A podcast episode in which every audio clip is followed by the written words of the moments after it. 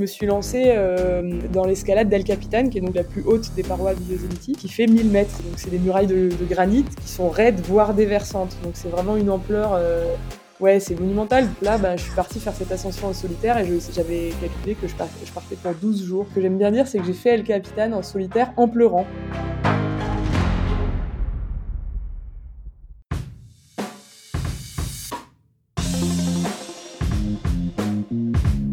Hello hello, c'est Loïc Blanchard, le créateur et host du podcast indépendant Les Frappés.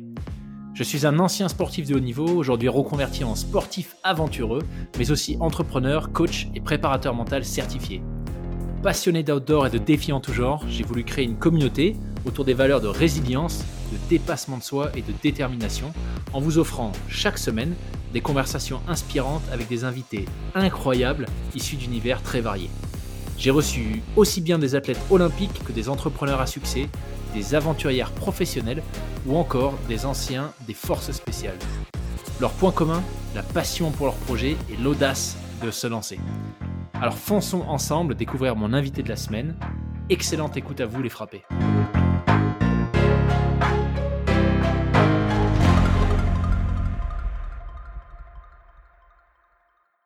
Bah écoute, bienvenue sur le podcast Julia. Merci Loïc. Je suis ravi de te recevoir. Euh, merci beaucoup euh, de nous avoir euh, bah, fait une petite place dans ton agenda super chargé pour, pour partager un petit peu ce que tu fais. je suis très très content. Et avant qu'on bah, commence à parler de toi, je voulais quand même remercier Marie-Laure, Marie-Laure Brunet, euh, qui m'a très gentiment, euh, enfin qui nous a mis en relation, qui m'a dit écoute, je connais une personne fabuleuse, c'est Julia, euh, va, lui parler. Je pense qu'elle sera, elle cochera pas mal de cases pour pour les critères, les frapper entre guillemets. Et, ben c'est juste super, quand des anciens invités nous mettent en relation, enfin me mettent en relation avec des nouveaux. Donc un grand merci Marie-Laure si tu nous écoutes. Bah ouais, merci, à Marie-Laure effectivement pour la, mise en relation et puis à toi voilà d'avoir contacté, ça me fait hyper plaisir comme j'écoutais ton podcast récemment sans te connaître, ça me fait hyper plaisir que tu m'aies appelé. Euh, j'ai trouvé que c'était une belle, euh, belle coïncidence. Génial. Bah écoute, euh, ce que je te propose, c'est peut-être de commencer par nous dire ce que tu fais. Alors, normalement, dans la vie, ce que je fais, c'est que je suis guide de montagne. voilà, ça, c'est mon métier, c'est ma passion, c'est l'histoire de ces 20 dernières années. Et là, en ce moment, cette année, je suis à Saint-Malo pour un projet de course au large à la voile donc euh, un peu rien à voir. Donc j'ai quitté les montagnes pour, euh, pour cette saison et donc euh, ben, je m'entraîne à naviguer pour, pour prendre le départ de, de, la course en novembre en double. Voilà. Excellent, excellent. C'est, moi, c'est quelque chose qui m'a tout de suite interpellé quand je suis allé faire un tour sur ton, sur ton site, julia-guide.com. C'est, vraiment ce mariage mer et montagne. Et je voulais peut-être commencer par, euh, par ça, si ça te va. C'est quelque chose que je retrouve assez souvent euh, auprès de navigateurs ou d'alpinistes, euh, cette fascination pour ces deux univers qui sont, bah, au final, différents, je ne sais pas d'ailleurs, c'est ma question. Qu'est-ce qui fait, tu penses, que tu as, eu cette fascination qui est venue un peu plus tard, mais, mais, quand même qui est venue pour la mer?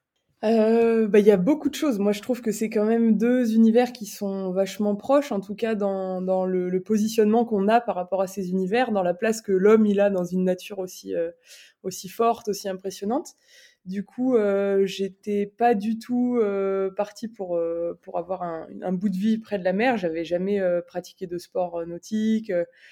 Donc c'était mal barré, mais pourtant dès que j'ai découvert ça, je me suis sentie aussi bien qu'en montagne. Enfin, disons positionné exactement de la même manière par rapport au milieu, avec euh, moins d'expérience, tout à apprendre, etc. Mais par contre, voilà, il y avait une, espèce d'évidence, et je crois que je suis pas très originale, que effectivement, il y a beaucoup de marins qui retrouvent ça en montagne et, vice versa. Et pour essayer de te l'expliquer, je dirais, moi, ce que j'aime, c'est que déjà, on est, euh, on est commandé, régi par les éléments eux-mêmes. C'est-à-dire que hmm euh, t'as beau euh, penser être quelqu'un, ben en fait, au final, ce sera jamais toi qui décideras. tu vas t'adapter au milieu. Et du coup, ce qu'on cherche à faire, c'est juste à, à, à s'adapter à ça, essayer d'être euh, ben, humble et puis et puis un peu méthodique pour pour y passer du bon temps et et, et gérer la sécurité. Mais mais grosso modo, moi, j'aime dans les deux univers cette espèce de présence qui est qui est hyper forte et qui et qui te met à un niveau égal, peu importe qui tu es, d'où tu viens. Donc ça, euh, ça se retrouve vraiment tout de suite dans les deux univers. Et puis euh, après, j'ai l'impression qu'il y a... Euh, moi, l'exercice qui me plaît dans les deux, c'est le fait d'avoir beaucoup de beaucoup d'éléments à, analyser, à comprendre, à apprendre, et ensuite à hiérarchiser pour prendre des décisions qui vont faire que, bah, d'une part, tu vas être en sécurité, d'autre part, tu vas aller rechercher de l'efficacité, voire de la performance. Et donc, en fait, ça crée comme une espèce de d'arbre décisionnel, un truc vachement complexe où tu peux faire rentrer vachement de paramètres. Et, euh, et cette façon de fonctionner, alors je trouve que c'est exactement la même dans les deux univers.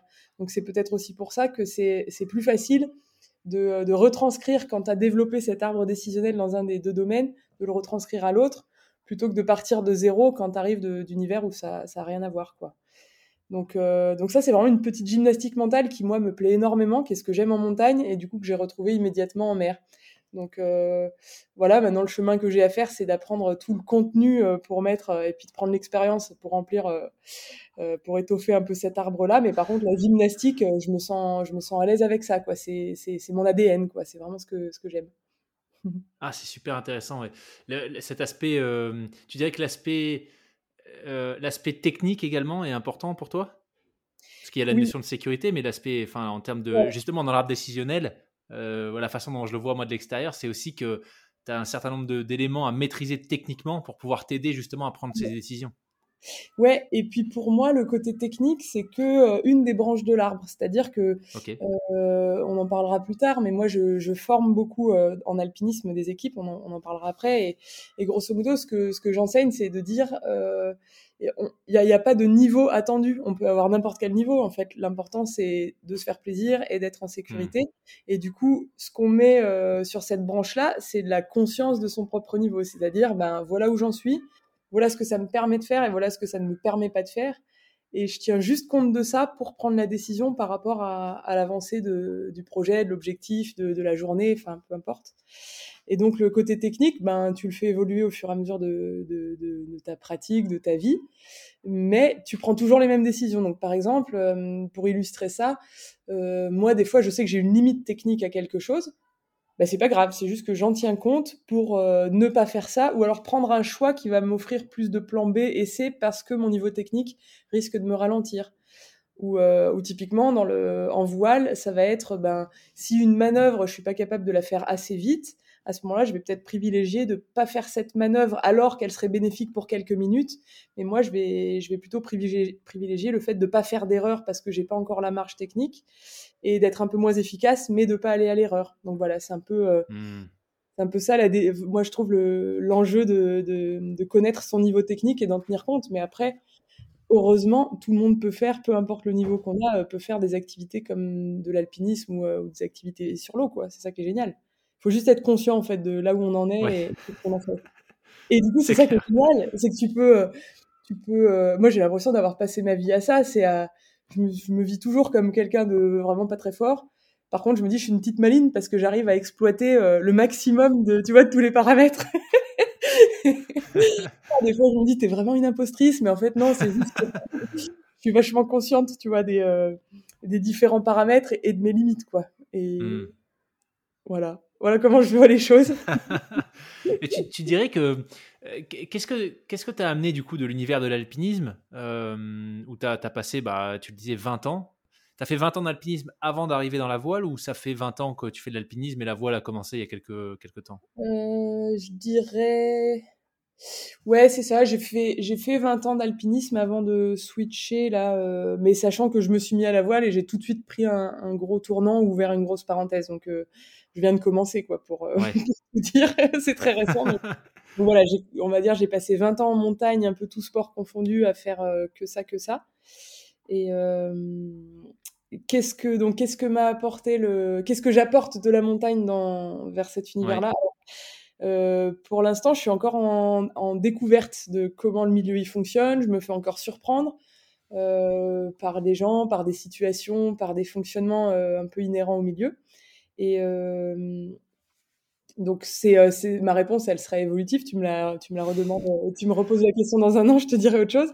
Aujourd'hui, je me dis, moi, je pense que ce euh, que j'apporte moi dans ce milieu-là avec moi, c'est une, grande rigueur parce que je pense que en haute montagne et encore plus quand tu es guide et que tu as la responsabilité de gens euh, sur ta cordée, et eh ben une erreur, elle peut être fatale et elle va t'être reprochée. Donc en fait, on a toujours euh, un énorme degré d'anticipation sur toutes les erreurs qui peuvent arriver. Alors de manière humaine, c'est-à-dire que c'est faillible, il, y a, aussi des, accidents, mais on essaye d'avoir toujours un, deux, trois trains d'avance et d'avoir toujours un, deux, trois plans de secours à toutes les situations tout le temps. Et ça, euh, sur les toutes petites situations euh, de chaque minute, mais aussi sur des trucs plus empiriques pour la journée, pour la saison, pour ta carrière. Enfin, on est toujours à vraiment. Je pense qu'un bon guide, un bon montagnard, c'est quelqu'un qui anticipe énormément. Et, du coup, c'est ce qui me surprend un petit peu dans, le milieu de la mer, c'est que ils sont face à un univers qui est très changeant aussi, mais comme celui de la montagne, j'ai envie de dire, et ils fonctionnent beaucoup plus en dernière minute. Ils s'adaptent toujours en dernière minute, mais du coup, ils sont beaucoup moins dans l'anticipation. Euh, alors, euh, je voilà, je dis ni pour ni contre, mais par contre, ce qui est sûr, c'est que moi, j'ai pas ce fonctionnement-là euh, naturellement et, et, même dans tout ce que j'ai appris en montagne. Et donc, donc voilà, je pense que ça reste quand même une qualité pour la, la, montagnarde que je suis, c'est d'être extrêmement rigoureuse. Je laisse rien passer au hasard parce que mmh. je, suis, je suis habituée à ce que ce soit grave si je le fais. Donc je le fais pas. Je laisse, je laisse pas de hasard quoi dans, dans tout ce que je fais. C'est super intéressant ce, constat que tu fais avec euh, ton œil de, de montagnarde euh, sur l'univers de la voile. Tu penses que ça vient de d'où cette, différence de, la façon dont le, les voileux abordent, euh, abordent leur discipline? Moi, j'ai l'impression qu'il y a quelque chose. Alors, c'est des réflexions que j'ai en ce moment. Hein, c'est pas du tout abouti. C'est juste des, des, pistes que auxquelles je réfléchis en ce moment. J'ai l'impression que les budgets en fait qui sont inhérents au monde de la course au large, ils ah sont beaucoup. C'est-à-dire que euh, un projet de course au large, il ne marche qu'avec euh, qu'avec des énormes budgets. Donc, ça veut dire des sponsors ou des mécènes et, euh, qui sont reconduits ou pas. Et donc, en fait, les marins sont toujours à la recherche de, de, partenaires. Et des fois, ça marche, des fois, ça marche pas. Et donc, en fonction de si ça marche ou pas, ça change complètement leur programme. Donc, des fois, quelques mois avant une course, ils savent pas s'ils vont pouvoir la faire. ils savent pas si l'année d'après, ils vont pouvoir continuer à faire à faire ça, ils savent pas s'ils vont pouvoir se rémunérer, donc il y a quand même une énorme incertitude qui est liée au budget. Et par contre, bah, du moment où ils signent un contrat, euh, d'un coup, il faut être capable de, de, tout mettre, enfin que tout soit déjà mis en place en fait. Hmm. Donc il y a, euh, c'est marrant, il y a une énorme anticipation parce qu'ils gèrent des projets d'une énorme ampleur, donc ils sont obligés de, de d'avoir énormément d'éléments sous contrôle et à la fois ils sont obligés d'accepter que, que, tout puisse se, se, construire ou pas, se casser la gueule. Et du coup, j'ai l'impression que ça, c'est une partie de, des raisons pour lesquelles euh, ça fonctionne beaucoup plus en dernière minute. Hmm. Parce que c'est vrai qu'ils me disent, à chaque fois que j'évoque ça avec euh, mes amis marins, ils me disent toujours, bah oui, mais euh, le milieu évolue et, et, ça me satisfait moyennement parce que je me dis, nous en montagne, c'est pareil, tu vois, les conditions avalancheuses, la météo. Euh, tous ces trucs-là, en fait, euh, c'est pareil, on a, on a les mêmes aléas qu'eux avec le vent, quoi. Donc, euh, donc je suis pas sûre que ça puisse être que ça, le fait qu'il soit plus dans la réaction que, que l'anticipation. Mais bon, encore une fois, je fais des grandes généralités, je suis sûre que. Il y a des voilà des il y a des plein d'exceptions et mais c'est vrai que la moyenne est plus un peu différente des, des montagnards. Hmm. Alors peut-être pour revenir du coup sur bah, ces premières, ce premier amour qui a été la montagne, comment est-ce que tu es tombé dedans, entre guillemets, et qu'est-ce, que, qu'est-ce qui t'a fait dire à un moment donné, ce sera guide, euh, et euh, guide euh, avec un aspect formation in fine? Ah ouais, alors là, l'histoire est du coup un peu longue. je vais résumer ça. Il bah, faut imaginer que moi, j'étais le genre d'enfant et d'ado qui faisait pas de sport. ok. J'étais, j'aimais pas ça, ça ne m'intéressait pas. J'arrivais toujours à être plus ou moins dispensée. tu vois C'était ce genre-là, quoi, une, une vraie fille euh, qui voulait, qui voulait pas du tout faire de, sport. Alors dans ma famille, il y avait un peu de, euh, il y avait quand même un esprit un peu montagne parce que mes grands-parents euh, avaient un chalet à la montagne, un chalet de vacances, où moi j'allais passer des vacances tous les étés depuis depuis ma naissance, où je retrouvais les cousins, où, où on allait faire des balades. voilà, il y avait quand même un peu cette culture montagne. Et puis je pense que dans ma famille, du coup, il y avait aussi un peu le, rêve de la haute montagne où ils avaient fait quelques courses avec guide. Euh, enfin, je parle de ça, c'est mes oncles, mon grand-père. Euh, il y avait eu quand même des petites, euh, des petites incursions en haute montagne qui faisaient briller les yeux de toute la famille. Et ça, je pense que je l'ai, malgré moi, je l'avais intégré, quoi. Donc ça, d'une part, mes parents pratiquaient, pratiquent toujours d'ailleurs un peu donc l'alpinisme, l'escalade, le ski de randonnée. mais moi, j'étais en révolte complète avec ça, hors de question de m'y faire mettre un pied. Donc J'ai une petite pensée pour tous mes profs de PS qui pourraient pas me reconnaître. j'ai pas dû retenir mon nom, j'ai pas dû les marquer. et donc voilà à quoi je ressemblais. Et à l'adolescence, du coup, un peu avec cet esprit dissident, je me suis mis au snowboard. Le snowboard, c'était pas vraiment du sport, c'était plutôt cool, c'était une manière de euh, d'être un peu un peu rebelle, un peu différent. Euh, je me suis trouvé quelques quelques amis euh, qui étaient là-dedans et puis du coup j'avais les posters, j'avais les photos collées dans l'agenda. Enfin voilà, c'était à fond de snowboard. Et puis donc ça c'était à l'époque du lycée. Donc je commençais à en faire vraiment beaucoup. et, et là tu vivais en station à cette époque? Non, j'étais j'avais pas mal déménagé toute ma vie, donc j'étais pas nécessairement très montagne, mais par contre, euh, mes parents habitaient vers Grenoble à ce moment-là. Donc, euh, du coup, j'étais euh, voilà, pas en station, mais il y avait possibilité d'y aller quand même sur les week-ends ou, les mercredis. Et, hum, et, puis du coup, ma scolarité, c'était c'était particulier. J'avais pas de plaisir et puis je me projetais pas du tout. Et c'était un, système qui me qui m'allait pas du tout. Donc en fait, quand j'ai eu le bac, un petit peu jeune, ben j'ai décidé de partir à la montagne pour faire du snowboard. Donc j'avais pas beaucoup plus de plans que ça. Je me suis juste dit euh, non les études. Enfin j'ai attaqué euh, j'ai attaqué la fac. J'ai fait un semestre. Et puis après là il y a eu un mois de un mois après les partiels où la neige est tombée. Je suis partie en station travailler et puis en fait je suis jamais redescendue. Donc euh, voilà comment j'ai débarqué en montagne avec avec aucune autre aucun autre plan d'avenir que de faire du snowboard. Et puis, ben, vu que j'allais pas demander à qui que ce soit d'assumer ça à ma place, j'ai trouvé un petit boulot. Alors, j'étais encore mineure, donc c'était, euh, c'était pas simple, mais j'étais motivée, donc pas de souci. J'ai trouvé un petit boulot en saison. Euh, j'ai fait du snowboard et les premières années, du coup, je, euh, je bossais pas mal l'hiver en station. Et puis l'été, je partais dans l'hémisphère sud faire du snowboard. Donc, euh, c'est l'hiver inversé. Donc, en fait, pendant 2-3 ans, je me suis gavé, gavé, gavé de neige. Et, euh, et puis, je, je sais pas, je pense que j'avais un rêve soit soit d'en vivre par le biais de la compétition, parce que je faisais, j'avais fait un peu de compète, euh, soit peut-être de pouvoir l'enseigner, mais le problème c'est qu'en France il faut passer le, diplôme en ski pour pouvoir enseigner en snowboard. Et moi j'avais pas assez de ski, j'avais pas le niveau pour avoir le brevet en ski, donc c'était euh, c'était enfin c'était impossible quoi de, d'enseigner. et puis du coup le côté compète et snowboarder professionnel, ben au bout de quelques années, je me suis rendu compte que, je sais pas, que ce serait compliqué. J'ai perdu un peu l'espoir à ce niveau-là. Et, hum, et, puis, euh, et puis les étés dans l'hémisphère sud, enfin, qui étaient des hivers là-bas, j'en ai fait quelques-uns. Et puis au bout d'un moment, euh, mes copains snowboarders avec qui j'en faisais pas mal l'hiver en France, eux, l'été, ils restaient dans les Alpes et puis ils passaient, euh, ils faisaient le, le métier d'accompagnateur en montagne. Donc je me suis dit, bah, bon, euh, je vais faire ça un peu comme eux. Enfin, voilà, j'avais, j'avais la caisse, vu que je faisais pas mal de, de rando en snowboard. J'étais sportive, ils m'ont dit, ouais, vas-y, fais ça. Donc j'ai fait ça, mais par hasard, quoi. Vraiment, j'ai vu de la lumière, j'ai passé le diplôme d'accompagnateur.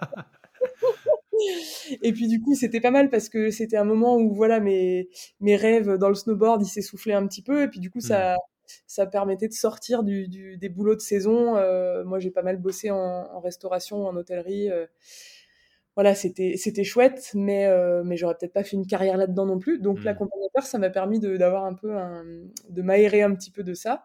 Et en fait, c'était génial. J'ai euh, j'ai découvert un métier que, que par hasard, mais qui m'a énormément plu. Donc j'ai travaillé pendant dix ans comme accompagnatrice.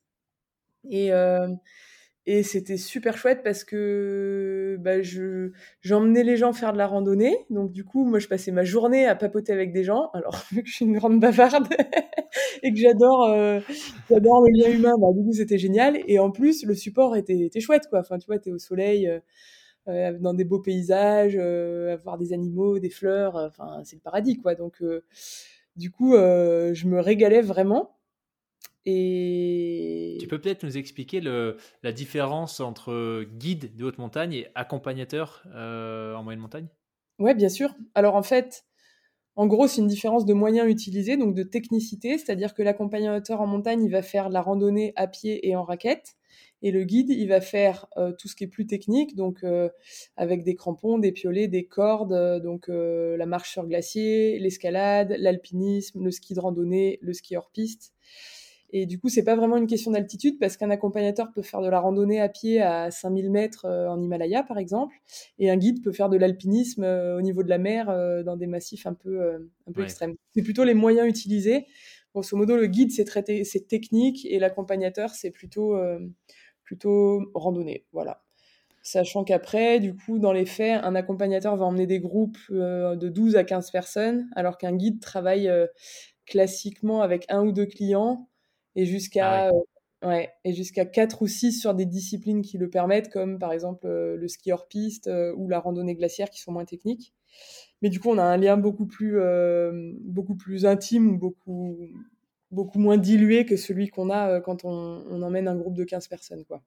Donc l'accompagnateur, il va avoir beaucoup plus un rôle social et, et, de transmission de connaissances, etc.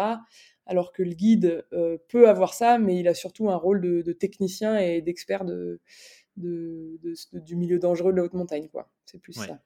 Ok. parce que j'avais regardé à une époque le parcours pour devenir. c'est AMM, c'est ça l'abréviation Accompagnateur de la montagne?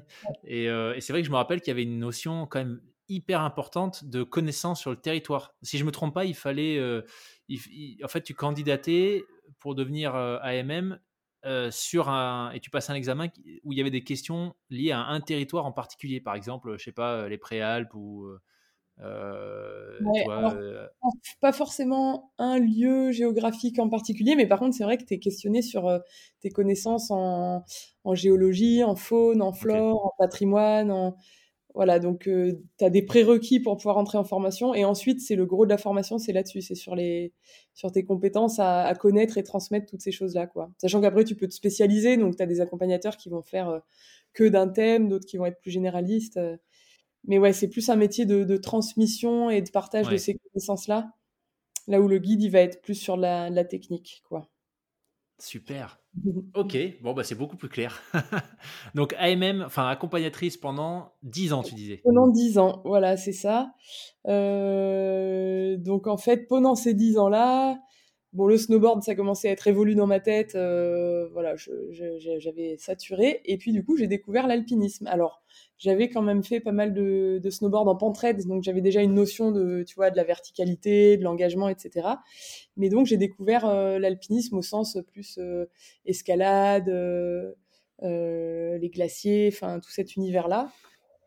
Donc forcément, euh, vu que je gagnais un peu de temps et d'énergie à plus faire de snowboard, bah, j'ai tout mis dans l'alpinisme. Accompagnateur, c'était mon métier, c'était pas, euh, c'était pas euh, ma passion, mes loisirs, etc. Donc en fait, tout mon temps libre, il passait dans l'alpinisme. Alors ça a commencé par la cascade de glace un peu par hasard parce que j'ai commencé l'hiver et puis après euh, j'ai découvert tout le reste et je suis devenue complètement barjo à vouloir faire tout ça. Donc du coup pendant que je faisais mes saisons d'accompagnateur euh, l'été, à travailler six jours sur sept, ben, le septième jour j'allais faire de l'alpinisme.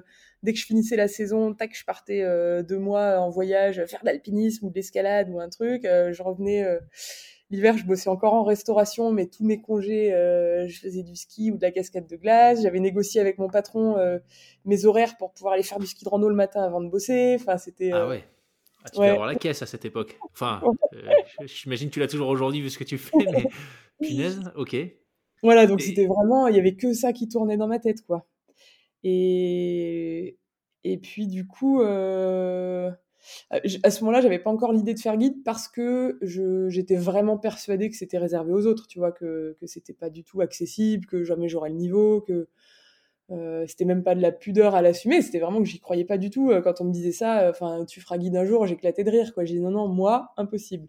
Donc j'ai pratiqué comme ça pour moi un moment, et puis, et puis j'ai eu envie de, faire partie d'une, d'une équipe dont j'avais entendu parler, qui est l'équipe nationale féminine d'alpinisme, qui est une équipe formée par la, la FFME, une des deux fédérations françaises d'alpinisme. Et donc c'est un cursus où, où les jeunes sont sélectionnés pour 2-3 euh, ans et elles sont formées donc par des guides.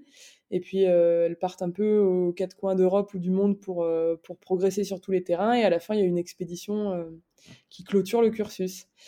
Et donc, euh, je me suis entraînée pour ça. J'ai intégré cette équipe, euh, euh, voilà, pour trois ans. Et donc, ça m'a permis de, ça m'a permis d'avoir une pratique entre femmes. Et ça, c'était très nouveau en fait. Moi, j'avais, j'avais pas connu ça avant. Et ça, ça, ça a changé ma vie, clairement, parce que le, rapport est hyper différent. Donc, le rapport entre nous, et puis du coup, le rapport de moi avec moi-même, et ben, il a changé. je pense que donc moi, je blâme personne. Hein. Vraiment, je pense que c'est euh, culturel, sociétal, c'est euh, euh, dans nos gènes, j'en sais rien. Mais grosso modo, les femmes, moi j'ai l'impression que de manière générale, elles ont du mal à se faire confiance et moi j'étais vraiment complètement là-dedans. Et, et les hommes ont un, côté un peu protecteur de manière générale. Et donc, ce qui fait que la situation classique, c'est euh, tu es en montagne, une cordée mixte avec un homme, une femme. Euh, si la femme, c'est son tour de grimper en tête, elle regarde la longueur à grimper, puis elle dit Oh là là, ça a l'air dur, euh, j'ai peur, je sais pas si je vais y arriver. C'est un schéma, hein, mais ça, ça marche assez souvent. bah, l'homme, très, de manière très sympa, va lui dire bah, Si tu veux, j'y vais. Et la femme va lui répondre Ouais, ok. Et du coup, euh, je blâme personne dans les deux, mais le résultat au final, c'est que les femmes ont tendance à se mettre en retrait parce qu'elles ont peur de pas être assez rapides, de mal faire, d'échouer, de, de ralentir la cordée.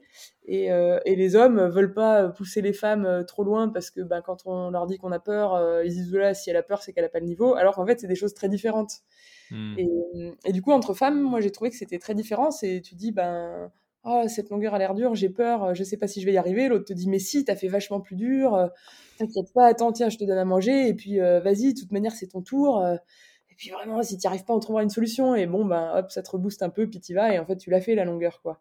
Et ce, ce lien-là, en fait, moi, il a été, il a été vraiment bon pour moi, quoi. Ça, ça m'a, ça m'a vraiment poussé à un autre niveau que ce que j'avais avant, quoi. Juste le fait de, de, voilà, de me positionner différemment, d'accepter que même quand, quand tu es dans l'inconfort, que tu as peur et que, et que, tu doutes, en fait, tu peux y arriver. Et, euh, et voilà, t'es pas obligé de te mettre en retrait, ou en tout cas, même quand on a très envie, l'autre, elle te laisse pas faire parce qu'elle a pas du tout envie d'y aller. Euh, donc, voilà. Donc en fait, euh, cette équipe, ça m'a permis d'avoir cette pratique-là avec d'autres femmes. Et puis euh, notamment de, de, faire les 400 coups avec, euh, avec ma copine de l'époque que j'avais rencontrée dans l'équipe, qui était, euh, qui était archi motivée aussi. Marilyn, si tu nous entends, je me rappelle bien toutes ces belles années. Et donc là, bah, on a enchaîné, enchaîné, enchaîné les courses. on s'est gavé, quoi.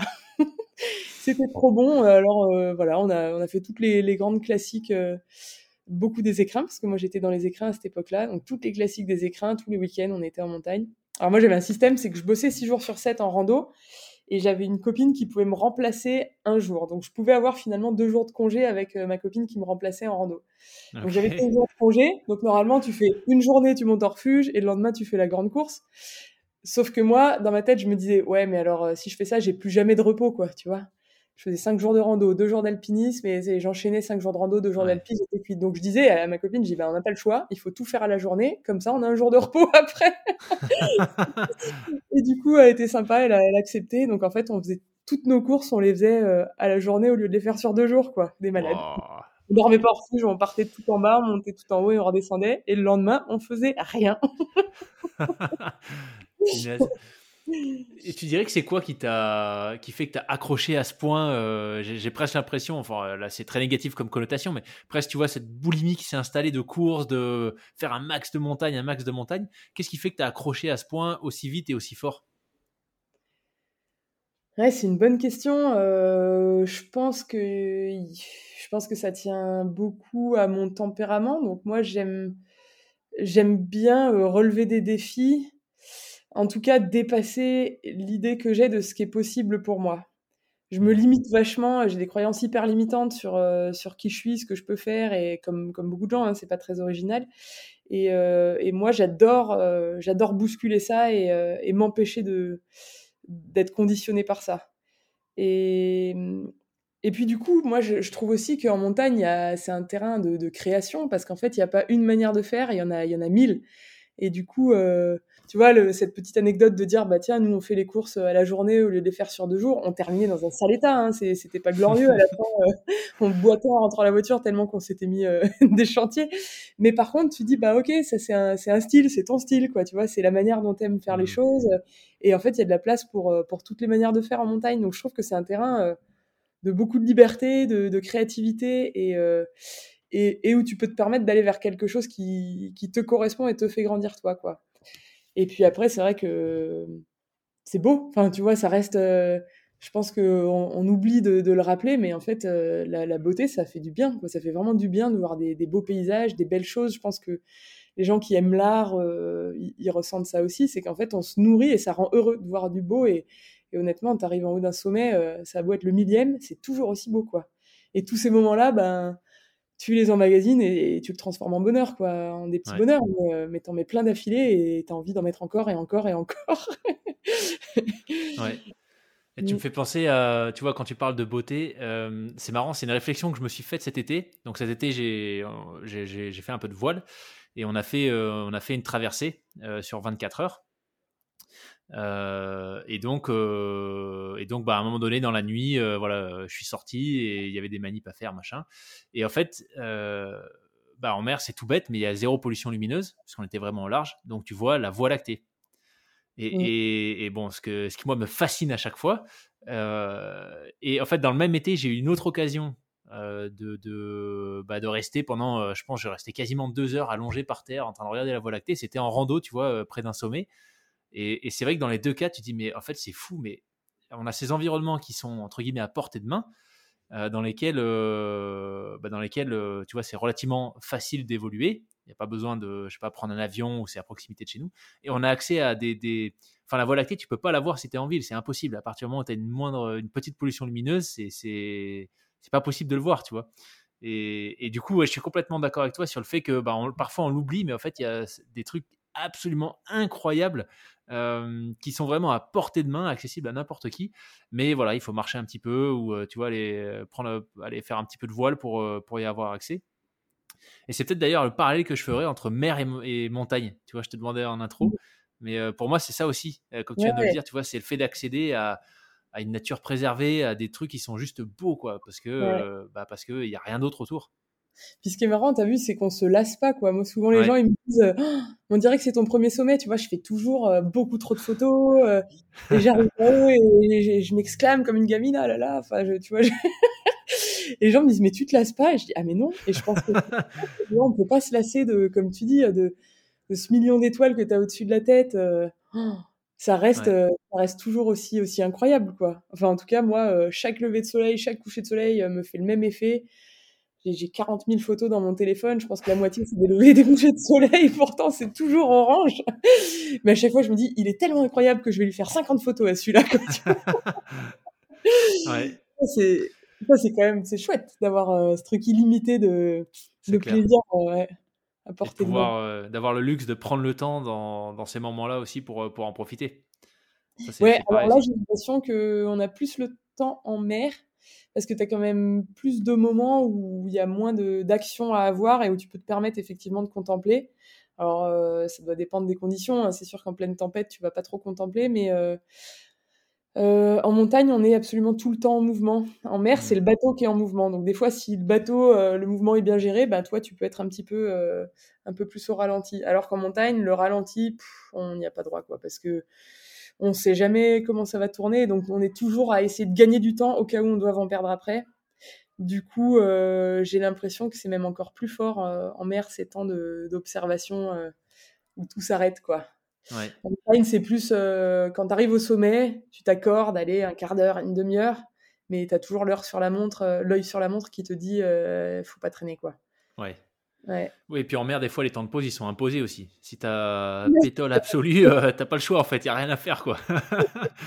Et c'est pas les moments les plus reposants parce qu'en fait, tu es, comme un dingue à essayer de faire à peu près avancer le bateau, à tenir la voile que pas à tenir. Donc finalement, c'est pas le plus reposant quand il n'y a pas du tout de vent, quoi.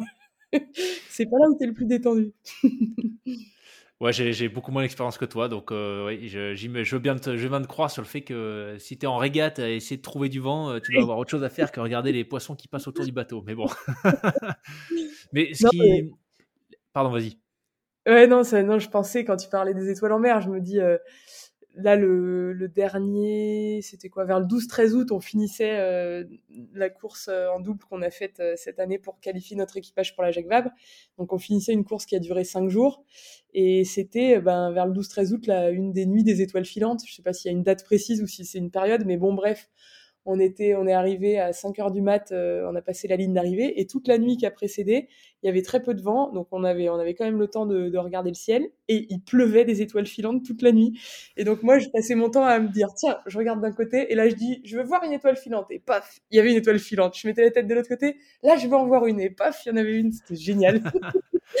c'est à la demande. Bah,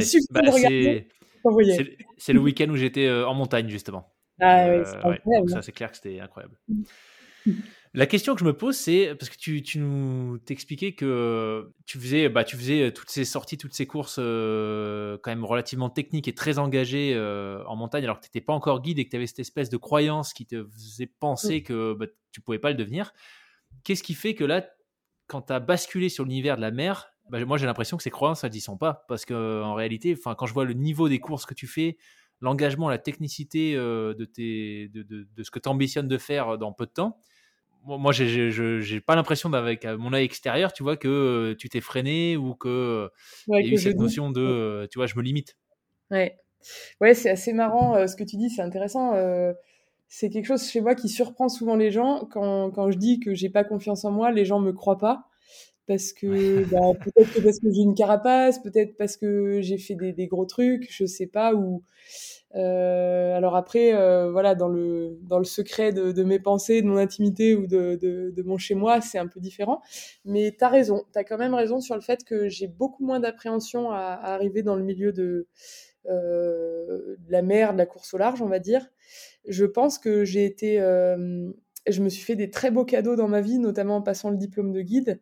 Et puis, euh, et puis aussi une, une grosse ascension en solitaire qui a marqué ma vie dans le sens où c'est des, des choses qui, qui, officiellement, pour moi, ont marqué un certain niveau, qui me, qui me forcent. Quand je doute, je suis obligée de me rappeler que j'ai fait ça et que ça, hmm. c'est validé et que même si je doute, j'ai réussi à dépasser des choses qui étaient trop grosses pour moi à l'époque, qui me semblaient trop grosses.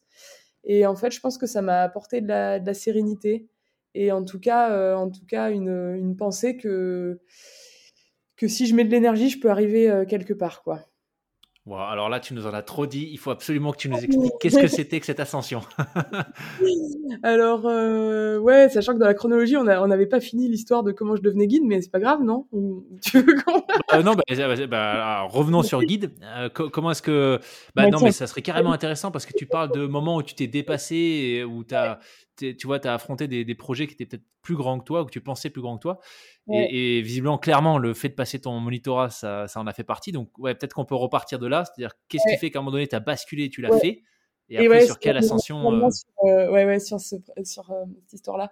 Bah, du coup, en fait, de faire toutes ces grandes courses avec cette copine, encore des féminines, où d'un coup, on devient plus crédible, on prend confiance en nous, on, on fait les longueurs dure nous-mêmes voilà, l'expérience s'accumule et puis en fait pour euh, pour rentrer euh, à l'examen, euh, enfin pour rentrer à l'école de, des guides, donc qui s'appelle l'ENSA, l'école nationale de ski d'alpinisme, qui est une école unique en France qui est à Chamonix.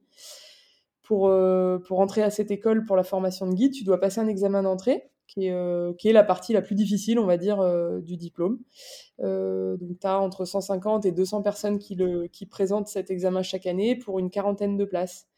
Et ah toutes les personnes sont à peu près au niveau, quoi, tu vois. Donc, euh, Et pour avoir le droit de présenter cet examen, tu dois attester de ton expérience avec une liste de courses que tu as déjà réalisées en montagne à un niveau euh, très difficile. Et du coup, ben, en fait, moi, quand secrètement j'ai commencé à aller regarder les modalités pour, euh, pour cet examen, je me suis rendu compte que la liste de courses, en fait, je l'avais, je l'avais haut la main depuis, depuis un moment parce que j'avais, j'avais eu ces années de pratique en montagne à fond et, et, et du coup, du coup, euh, bah déjà, ça, m'a, aidé à, y croire un peu plus. Et puis, euh, je pense qu'il y a eu un élément euh, un peu déclencheur dans ma vie. C'est une anecdote, mais, mais qui est assez importante. C'est que quand j'étais dans cette équipe féminine avec donc sept autres femmes, on était huit. On était encadrés principalement par des hommes, mais on a eu deux stages encadrés par une femme guide. Valérie Hommage, donc était en parallèle, elle était professeure à l'ENSA, l'école nationale de ski d'alpinisme, et du coup, bah, de la rencontrer, ça m'a un peu démystifié la, position de la femme guide. Alors non pas que Valérie soit pas géniale, hein, c'est quelqu'un d'extraordinaire, mais par contre, elle était, euh, elle était hyper humaine, quoi. Tu vois, elle était, euh, elle avait une vie de, ben, comme tout le monde, d'une femme normale, avec euh, avec ses doutes, avec ses fragilités. elle a dû me dire, je sais plus exactement le nom, mais elle m'a dû me, elle a dû me dire qu'elle n'arrivait pas à enchaîner dix tractions, et donc en fait, ça lui a, ça a donné une figure hyper humaine à, à, la femme guide qui pour moi avant était sur un piédestal quoi tu vois. Je pensais que c'était que des, des, extraterrestres qui avaient réussi à passer le mmh. diplôme. Et donc à ce moment-là plus le fait que ma liste de courses était largement faite et eh ben voilà je me suis dit allez euh, je me lance euh, je me lance à mon tour. Euh, mais voilà il s'est passé des années avant que j'arrive à me dire ça. Et, et puis après, j'ai eu plusieurs années de blessures, donc qui étaient à la fois bon, c'est dommage, et à la fois je me dis c'était pas un hasard, c'était que je, mettais aussi une énorme pression sur sur la réussite de l'examen d'entrée. J'avais vraiment la peur de l'échec, j'avais peur de pas être à ma place, j'avais, je doutais beaucoup aussi, et, du coup il m'a fallu des années à gérer ces blessures aussi avant de pouvoir avoir l'examen. Donc c'est pas un parcours tout tracé quoi. C'est pas, mmh j'ai pas lu des bouquins de montagne petite à 18 ans euh, à tout niveau et à 20 ans euh, pousser toutes les portes euh, haut la main ça n'a pas été comme ça moi il y a eu un gros travail quand même sur sur mon positionnement ma confiance voilà donc ça c'était ouais c'était des choses qui étaient dures à faire et à la fois hyper hyper formatrices et qui m'ont construite parce que parce que du coup je me rappelle très bien avec avec mes tripes à quel point point j'ai douté tu vois à quel point euh, j'en ai bavé, j'en ai pleuré. Et puis, et puis, tu sais, cet examen, il est difficile parce que tu es obligé de tout donner. Alors, à moins d'être doué, euh, il y en a hein, qui sont très doués et qui forcent moins, mais la, majorité des gens qui préparent cet examen, ils donnent tout. quoi. C'est-à-dire que tu, mets un peu euh, de côté ta vie de famille, ta vie professionnelle, tes amis, tes loisirs, pour faire que t'entraîner, que t'entraîner, que t'entraîner. Et ça pendant des mois, des années. quoi. Et donc, comme il n'y a qu'un examen par an, quand tu le rates, eh ben, il faut y retourner l'année d'après. Et donc, ça te bouffe quand même une partie de ta vie où tu, tu es un peu monomaniaque, quoi. Tu fais que ça. Donc, à la fois, euh, ce que je voulais dire, c'est que tu es obligé de tout donner si tu veux y arriver pour atteindre le niveau nécessaire. Et c'est pas parce que tu donnes tout que tu as une garantie mmh. de quoi que ce soit. Donc, c'est euh, l'engagement, quoi. Tu vois, c'est se dire, euh, je me donne les moyens, mais, euh, mais l'issue, elle sera peut-être sera peut-être pas dans la réussite, quoi. Et ça, c'est mentalement, c'est pas simple. Mais je pense que c'est euh, c'est commun à tout. En fait, ça ressemble vachement à tous les sports de haut niveau, quoi. C'est de se dire, euh, tu donnes tout pour y arriver, mais tu ne connais pas le résultat, quoi. exactement. Tu contrôles pas. Disons que tu contrôles les actions que tu mets en place pour atteindre le résultat, mais en réalité, il dépend pas vraiment de toi. C'est ça. Mais c'est super, euh, c'est super intéressant ce que tu dis sur le, enfin tous, tous ces exercices d'introspection, de, de, de, comprendre comment est-ce que tu fonctionnes, prendre connaissance de tes croyances, par, rapport, euh, par rapport à l'examen, parce que c'est vrai que, euh, enfin moi typiquement, et pourtant j'adore la montagne, et tu vois, je pense que j'ai lu pas mal de récits d'alpinistes, j'ai déjà discuté avec pas mal de guides, mais j'avais jamais vraiment entendu avant ce, volet, encore une fois, développement personnel, entre guillemets. pour moi, guide de haute montagne, c'était des monstres techniques et des mecs qui ont 4 cœurs et 20 poumons, quoi. Tu vois Euh, c'est tout. Euh, j'avais pas, j'avais pas, j'avais pas forcément euh, conscience, comme tu dis, du fait que, bah oui, bon, déjà chacun a son parcours, mais que évidemment que c'est un petit peu, bah, un petit peu comme si tu préparais des championnats du monde, quoi. tu vois, il y a, il y a l'engagement, le fait d'être, bah, d'être sûr de où est-ce que tu vas, les sacrifices que ça implique. voilà, il n'y a, a, pas que l'aspect technique et mmh. je fais 30 courses par semaine, quoi. Donc c'est super intéressant de voir que bah, voilà, toi, ça a été tes, ça a été tes challenges et, et qu'au final, euh, ce qui est génial, c'est bah, de voir que tu as réussi à surmonter tout ça. Ouais, et puis moi, ce qui était, euh, ce qui était dingue, c'est qu'il y avait ces blessures qui étaient, euh, bah, c'était drôle, hein, tu vois.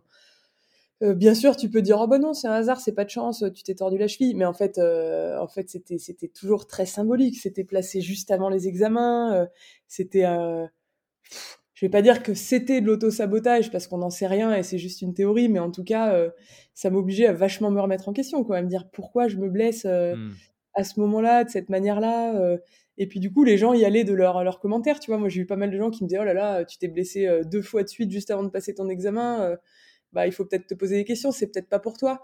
Et ça, moi, ça résonnait en moi, mais d'une manière triste parce que je me disais non, c'est pas vrai, quoi. C'est pas, c'est pas ça c'est pas que je suis à la mauvaise place. Euh, et donc, j'ai cherché pendant longtemps euh, le sens quoi, de ces blessures et de pourquoi j'arrivais pas à, pousser la porte. J'avais jamais raté l'examen d'entrée, j'avais juste pas réussi à aller faire toutes les épreuves à cause de mes blessures.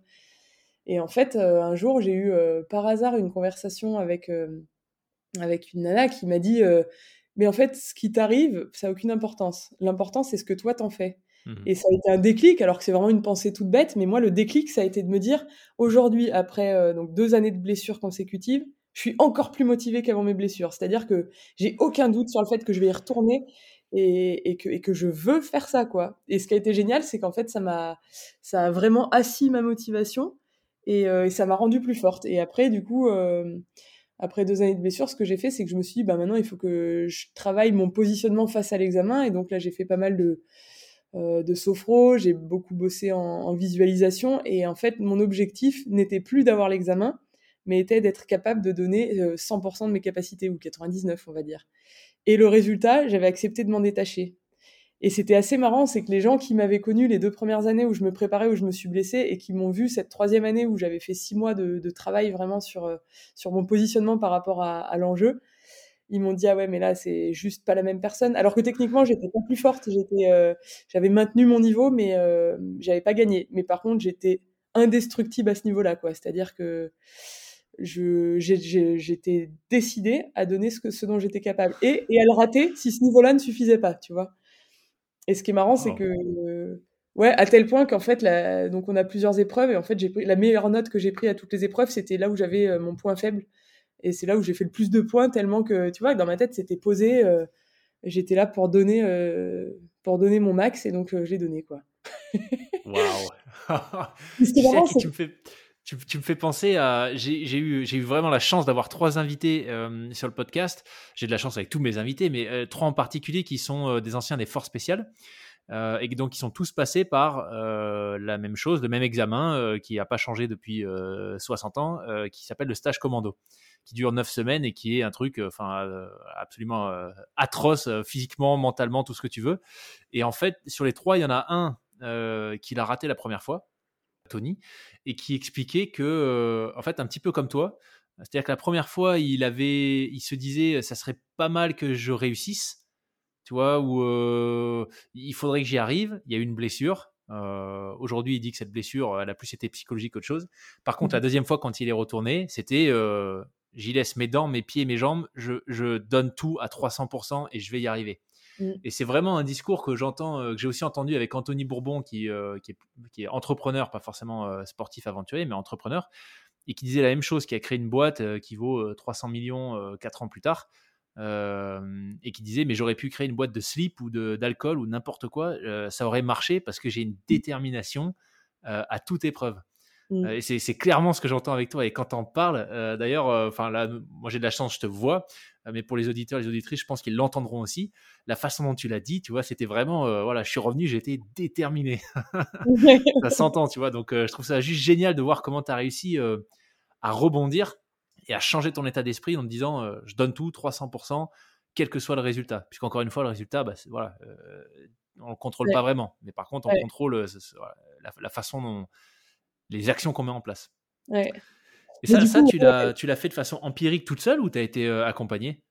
Eh ben, j'ai été accompagnée, euh, voilà, par un, un gars qui faisait un peu de la, de la préparation physique et qui était, euh, qui était kinésiologue et sophrologue à côté. Donc, qui était quelqu'un qui, qui, alliait vraiment et la performance et tout le, le positionnement mental autour. Euh, voilà, qui a eu, je pense, une grande importance pour moi euh, dans, dans ce passage-là, parce que d'une part, il comprenait le, fonctionnement de, de l'entraînement, euh, d'une échéance, donc il était vraiment dans, dans des sports poussés. Et puis à la fois, il connaissait aussi les rouages de, des différentes personnalités, notamment de la mienne, et, et des complications que, que j'avais. Et puis après, moi, j'ai mis beaucoup de régularité, c'est-à-dire que je, je m'entraînais euh, bah, mentalement, en plus du boulot physique, je me, je me forçais à m'entraîner entre une demi-heure et une heure tous les jours, cinq jours par semaine, à faire euh, bon bah tout un petit circuit, si tu veux, comme tu ferais un circuit training euh, de, de, de préparation physique. Bah moi du coup, euh, je le faisais mentalement, donc j'avais tout un conditionnement pour mettre, pour pour me, me, détendre et puis en état de détente aller aller ancrer, tu vois, des des images positives et puis de ces images positives travailler des, points techniques spécifiques et que je remettais en pratique le lendemain dans, dans mes journées d'escalade ou de euh, ou de, pratique euh, de, la montagne. Donc en fait c'était vraiment euh, j'étais hyper assidue cette, année, cette année-là et ça m'a fait du bien tu vois. Ça m'a donné un cadre aussi à me dire ben je sais où je mets mon énergie même si j'ai aucune garantie du résultat moi c'est méthodique quoi. C'est méthodique je mets la le volume qu'il faut là-dessus et donc j'ai passé voilà, le temps que j'aurais peut-être passé d'habitude à stresser et à, imaginer le pire, bah là, je le passais à, me calmer et à, au contraire, faire du, positif pour mon moral. Et, je pense que c'était, super, quoi. Et notamment, ça m'a permis d'arriver aussi beaucoup plus solide à l'entrée en formation. Alors que si finalement, je m'étais pas blessée deux ans avant et que j'étais rentrée directement euh, à l'école, à l'ENSA, à mon avis, j'aurais souffert. J'aurais vraiment beaucoup plus souffert que, que, ce que ça a été le cas là, parce que euh, il y avait besoin d'être vachement d'aplomb quoi. C'est euh, c'est une formation qui passe bien pour certains et qui est hyper dure pour pour une partie une partie d'entre nous quoi. C'est hyper exigeant. Et donc finalement le travail que j'avais fait pour l'examen d'entrée, juste pour quelques épreuves de, de cet examen, bah elle m'a vachement servi pour tout le positionnement dans la formation. Donc heureusement, enfin tu vois, c'est facile à dire quand ça a marché. Voilà, c'est ça. Maintenant, je me dis ça a eu, ça a eu une utilité, quoi. Ces échecs-là. Et puis, euh, par contre, après, euh, c'est facile maintenant d'avoir le sourire et puis de dire c'était bien, mais il fallait me voir. Euh, c'était le drame, quoi. Enfin, tu vois, chaque blessure où je perdais un an, c'était, c'était de la torture, quoi. Mais, mais bon, voilà, je suis là aujourd'hui, donc. et émotionnellement, comment est-ce que tu as réagi quand, quand tu as eu la réponse positive que ça y est, t'intégrais la formation et que c'était bon? Euh, ben, c'est assez drôle parce que tu as, euh, en fait, tu as, euh, as, des épreuves l'hiver et des épreuves l'été. Donc, le, le gros de, l'examen, il est l'été. On a 15 jours d'épreuves. La première semaine, c'est tous les jours une épreuve technique différente. Avec le soir, euh, ils affichent la liste des, des, admis pour le lendemain et les autres rentrés chez eux, revenaient l'an prochain. Ah ouais. Donc, tous les soirs, tu vas voir la liste, voir s'il y a encore ton nom dessus. Alors, moi, heureusement, mon nom de famille, il est tout à la fin, donc j'arrivais à trouver mon nom très rapidement. Donc je m'épargnais quelques secondes de, stress. Mais bon, bref, euh, voilà, il y a ton nom pour le lendemain. Ok, il est 18-19 heures, tu as un briefing de, pour le lendemain et hop, c'est reparti. Tu refais un sac, tu vas refaire des épreuves. Toutes les épreuves, elles sont super éliminatoires. Euh, c'est beaucoup de stress. Donc chaque fois que tu passes une épreuve la première semaine, tu, tu, tu, tu te rapproches vraiment très vite de, de, de, de, l'examen. quoi. Par contre, la deuxième semaine, c'est un peu différent. C'est que T'as quasiment réussi, sauf que tu fais une semaine à trois stagiaires, trois futurs euh, stagiaires avec un prof. Et là, il te regarde évoluer euh, sans te parler, juste pour voir euh, tes décisions, ton analyse, ton comportement en montagne, et il te dit rien, juste pour voir la personne que tu es en montagne. Et donc, tu fais toute la semaine avant de savoir si il valide quand même ton, ton attitude d'alpiniste. Et donc, c'est une semaine qui est un peu moins stressante parce que t'as pas le voilà la guillotine au-dessus de la tête tous les soirs, mais euh, mais t'es quand même pas super détendu. Mais il y a moins d'échecs pour cette deuxième semaine. Et en fait, ce qui est drôle, c'est que moi j'ai fait une, belle boulette le dernier jour de cette deuxième semaine. Donc après, t'imagines trois ans d'inscription, de blessures, d'entraînement, de machin. Le dernier jour de cette semaine-là. Donc euh, la semaine s'était bien passée, tout était quasiment validé et on arrive au pied d'une grande voie d'escalade euh, où on avait donc fait une heure de route plus une heure de marche d'approche à fond parce que tu es derrière le prof là et qu'il faut, euh, faut montrer un peu ce que tu vaux. Et au pied de la voie d'escalade, je vide mon sac et là, je deviens toute blanche et je bégaye. Je dis, oh, j'ai oublié euh, mon baudrier. ah ouais. le truc à ne pas faire quoi. Et alors là, euh, je me, bah tu vois, j'avais les, les, larmes dans la gorge. C'était terrible quoi. Je me rendais bien compte que là, c'était le truc qu'il fallait pas avoir fait. donc le le prof, bah, je lui demande, je lui dis en fait, tu sais, euh, si c'était la connerie à pas faire, je préfère que tu me le dises et que tu me laisses pas faire la journée en me laissant croire que quoi. Sous-entendu, si tu dois me virer, dis-le moi maintenant. Ouais. Il me répond, écoute, euh, c'est effectivement une connerie à pas faire, mais est-ce que tu sais faire un baudrier de fortune? Je dis oui. Il me dit vas-y, montre-moi. Je lui montre. Il me dit bon bah tu fais la journée comme ça et, et on te laisse ta chance. Wow. donc euh, donc c'était ouais, euh, un gros stress euh. mais du coup en fait ça m'a boosté je m'en voulais tellement d'avoir fait cette cette erreur enfin ce ouais cette boulette que du coup en fait j'ai super bien grimpé la journée quand même et puis et puis t'as jamais pu oublier un baudrier de ta vie non? bah, je crois que si mais par contre je suis ah vraiment sur baudrier de fortune je suis incollable quoi et, euh, et du coup, ouais, j'avais une double satisfaction, quoi. C'était déjà d'avoir survécu à cette énorme boulette. Et puis, euh, et puis, ouais, effectivement, on a fait la fête, on était, on était hystérique, quoi. C'était génial. C'est des années de, des années de doute et d'investissement, et d'un coup, ça y est, euh, ça commence. Mais sauf que ça fait que commencer à ce stade-là, quoi, tu vois. tu, tu, commences trois années et demie de formation et t'as, euh, ouais, tu viens juste de rentrer, donc c'est assez, c'est assez fou. T'es hyper content de l'avoir fait et à la fois t'as rien fait, quoi. C'est encore tout à faire. Wow. C'est le début des tu peux, tu peux encore être euh, éliminé, entre guillemets, une fois que tu es dans la formation ou... Ouais, tu peux. Ah oui, tu peux être éliminé tout le temps. Après, euh, dans les faits, il n'y a pas beaucoup de gens qui sont éliminés, ou disons, il y a des gens qui sont retardés, tu vois, qui vont rater euh, un stage et qui le referont l'année d'après, qui donc ils perdent une année ou deux dans le cursus. Mais il y a, y a peu d'échecs sur sur une promotion, il va y en avoir peut-être un, deux, trois, quatre qui finiront pas guide, mais c'est anecdotique. Quoi. Ok, juste le temps que ça va te prendre et, et, les efforts que ça va te demander qui, qui peuvent varier d'une personne à l'autre. ok. Cool. Et eh ben punaise, elle est, elle est énorme l'anecdote du baudrier. ouais, j'ai tout, avoué, voilà, ça y est, on le sait. Ça y est. Moi qui de me faire passer pour quelqu'un de très méticuleux au début de l'interview. c'est clair. Non, mais c'est marrant, tu vois, puis c'est voilà, c'est une belle histoire aussi pour montrer que euh, c'est jamais fini en fait. Et encore une fois, euh, on, on, décide ce qu'on fait des situations qui nous arrivent plutôt que de là de baisser les bras. Euh, bah voilà, tu vois, tu t'es fait ton baudrier de fortune, tu as préféré être clair tout de suite avec lui, et au final, l'issue a été juste incroyable. Donc, très belle histoire aussi. Ouais, et puis c'est vrai que le, copain avec qui j'étais encordé, il m'a. il voyait que j'étais dans tous mes états. Enfin, tu vois, je, m'en voulais tellement de cette, cette boulette-là. J'avais les larmes aux yeux et tout. Et, le copain avec qui j'étais encordé, donc c'était pas le prof, le prof était avec le troisième stagiaire. Le copain me dit bah, Tranquille, repose-toi on échange, je vais faire la première longueur en tête, comme ça, toi, tu redescends un peu émotionnellement. Et là, moi, je dis non, quoi. Je dis non, non, là, je suis trop, euh, trop énervé de ce que j'ai fait. Il faut tout de suite que je, que je me, tu vois, que je me remette dedans. Et en fait, je pense que c'est aussi ce que le prof, il, a vu, tu vois, c'était de se dire, euh, bah, des erreurs, en fait, on va tous en faire. Mais par contre, la réaction qu'on a face à ça, lui, il a jugé, je pense, plus ça ce jour-là. Il s'est dit, bah, d'une part, j'ai une solution technique pour euh, faire un baudrier de fortune. Et puis d'autre part, j'ai retrouvé la niaque, quoi. Je me suis dit, au contraire, ça m'a donné une énergie pour grimper hyper vite parce que, euh, parce que je m'en voulais et que je voulais faire mieux que ça. Et, et ouais, ouais, ça, c'était peut-être une qualité qui a été mise en avant, du coup, grâce à mon erreur. Ouais. ouais je me suis pas laissé abattre. Jamais se laisser abattre. Excellent.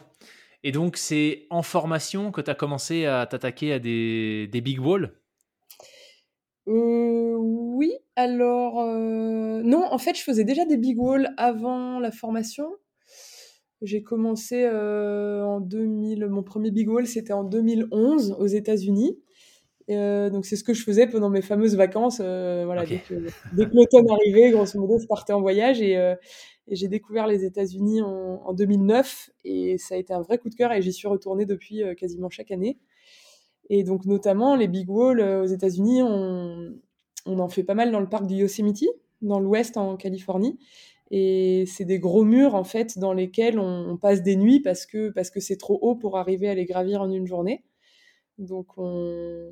donc moi j'avais commencé les big walls en à deux, tu vois, en cordée euh, un peu classique comme tu fais une grande voie à deux, sauf que tu dors en plus et tu hisses des sacs parce que tu as tout le matériel, la nourriture, l'eau, etc.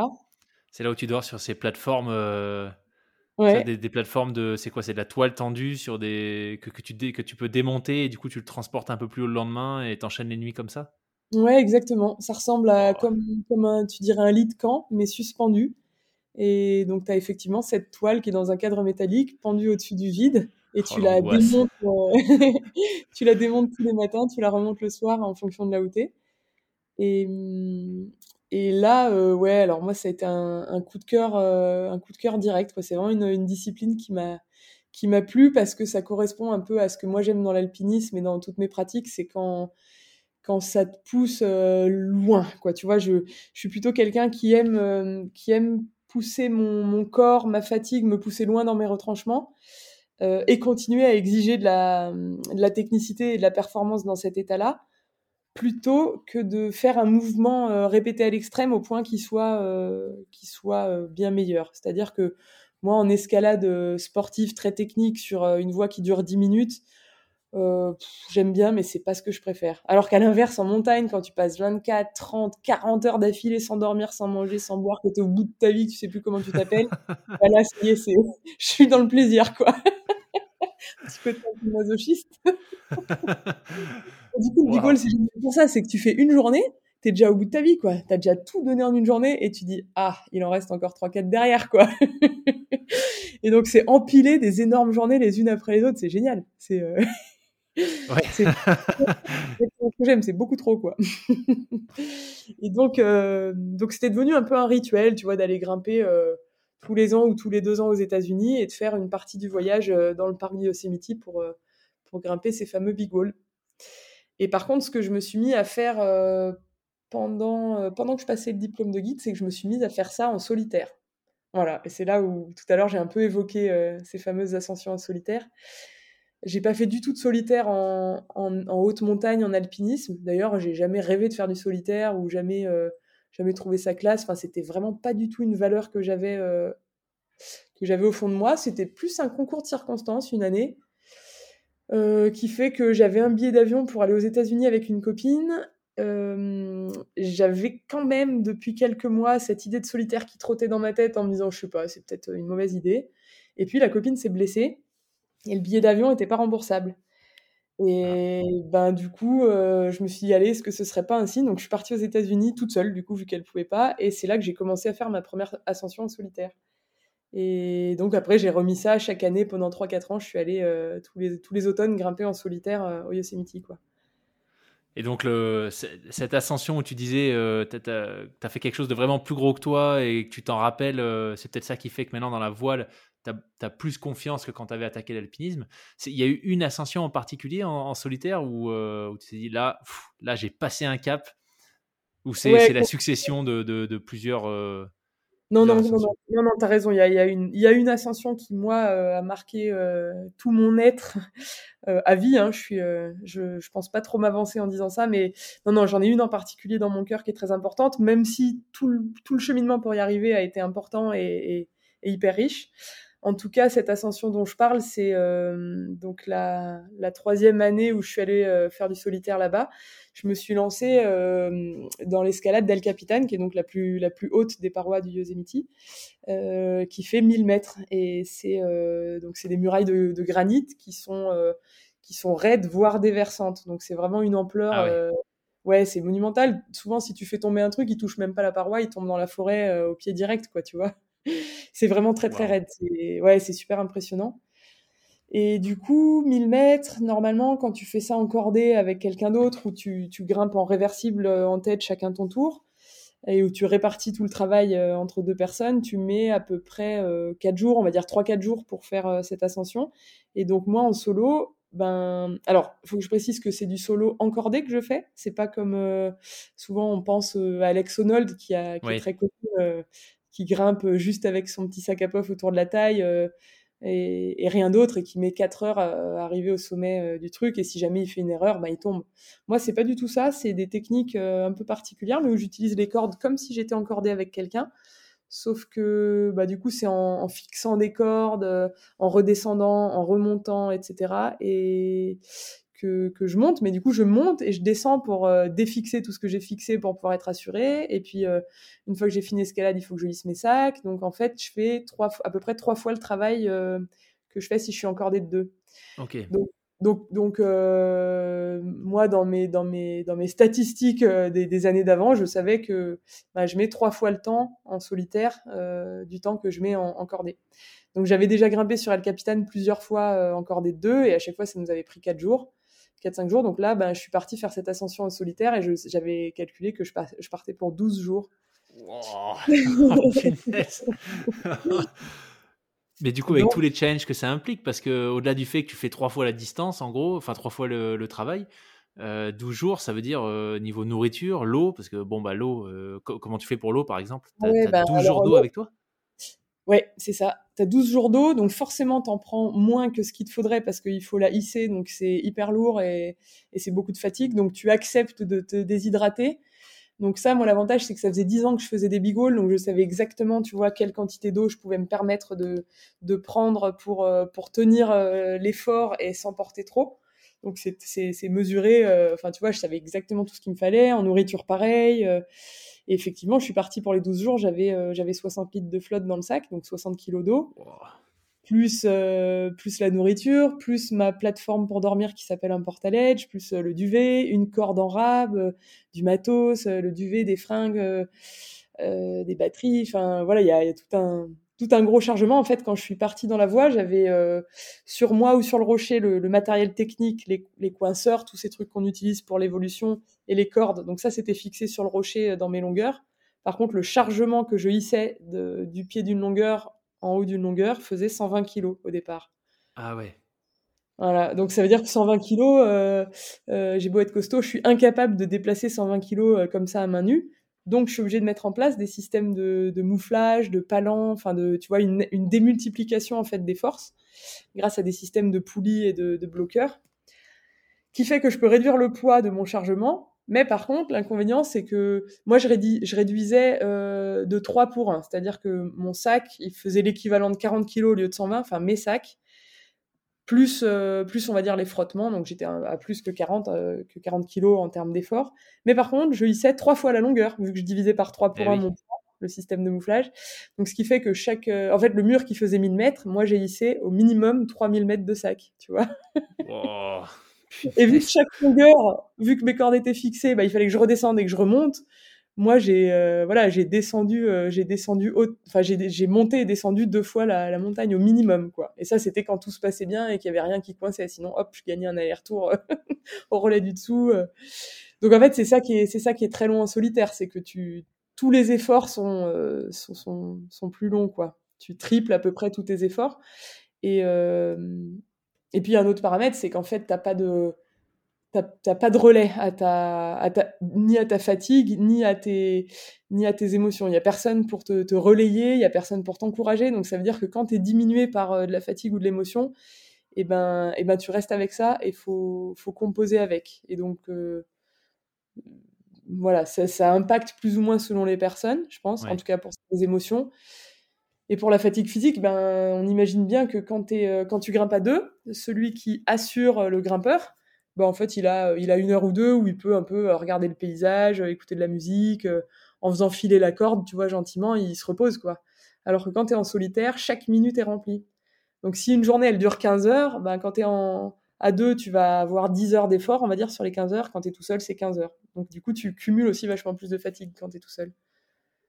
Et puis il y a un autre, un autre critère auquel je pense, c'est quand tu pars sur 15 jours au lieu de 4, euh, comment tu fais pour la météo? Parce que j'imagine que tu n'as pas des prévisions hyper précises à 12 jours. Et donc, si tu te retrouves au milieu de la voie, euh, tu, tu, fais quoi avec un orage de ouf? Ah, honnêtement, ça c'était ma terreur. C'était vraiment le truc qui me faisait le plus peur, c'était la météo. Donc moi, je suis partie le début, euh, j'avais un créneau de beau, de sûr pour les, les premiers jours, c'était anticyclonique parfait. Donc je me suis dit bon bah ça c'est déjà c'est déjà pris. Et j'avais, alors j'avais de quoi endurer euh, une tempête dans le mur, on va dire. Euh, déjà, j'avais prévu de la marge, un petit peu de marge en eau, sachant que si tu prends du mauvais temps, tu as moins soif parce que tu fais moins d'efforts et qu'il y a moins de soleil. Donc, je pouvais réduire un peu aussi ma, quantité d'eau. Donc, par rapport à l'eau, ça posait pas de souci. La nourriture, je pouvais aussi un petit peu euh, serrer la ceinture. Donc, pour tenir, après, moi, j'étais équipée avec donc la plateforme de paroi. Tu peux l'équiper avec un abri, un fly, c'est comme une tente que tu mets par dessus.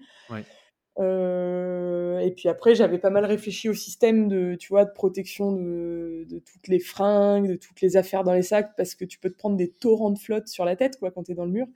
Donc j'avais euh, théoriquement les moyens de, voilà, d'être là dans le mur à regarder le mauvais temps. Sauf que moi, ma peur principale, c'était de me dire, mais là, si t'es pris dans, dans un orage énorme ou dans un, tu vois, une tempête avec euh, des éclairs, t'es quand même que sur du métal, quoi tout est accroché à du métal, tu es sur un, le cadre du portaledge, il est métallique, euh, donc euh, ouais, ça, ça me faisait vachement peur. Et, euh, et, puis, et puis, alors je me disais, bon, si jamais, si jamais ils annoncent un jour ou deux de mauvais, bah, il faut que j'endure. Donc voilà, j'avais préparé mes techniques pour endurer ça dans le mur en ayant très peur.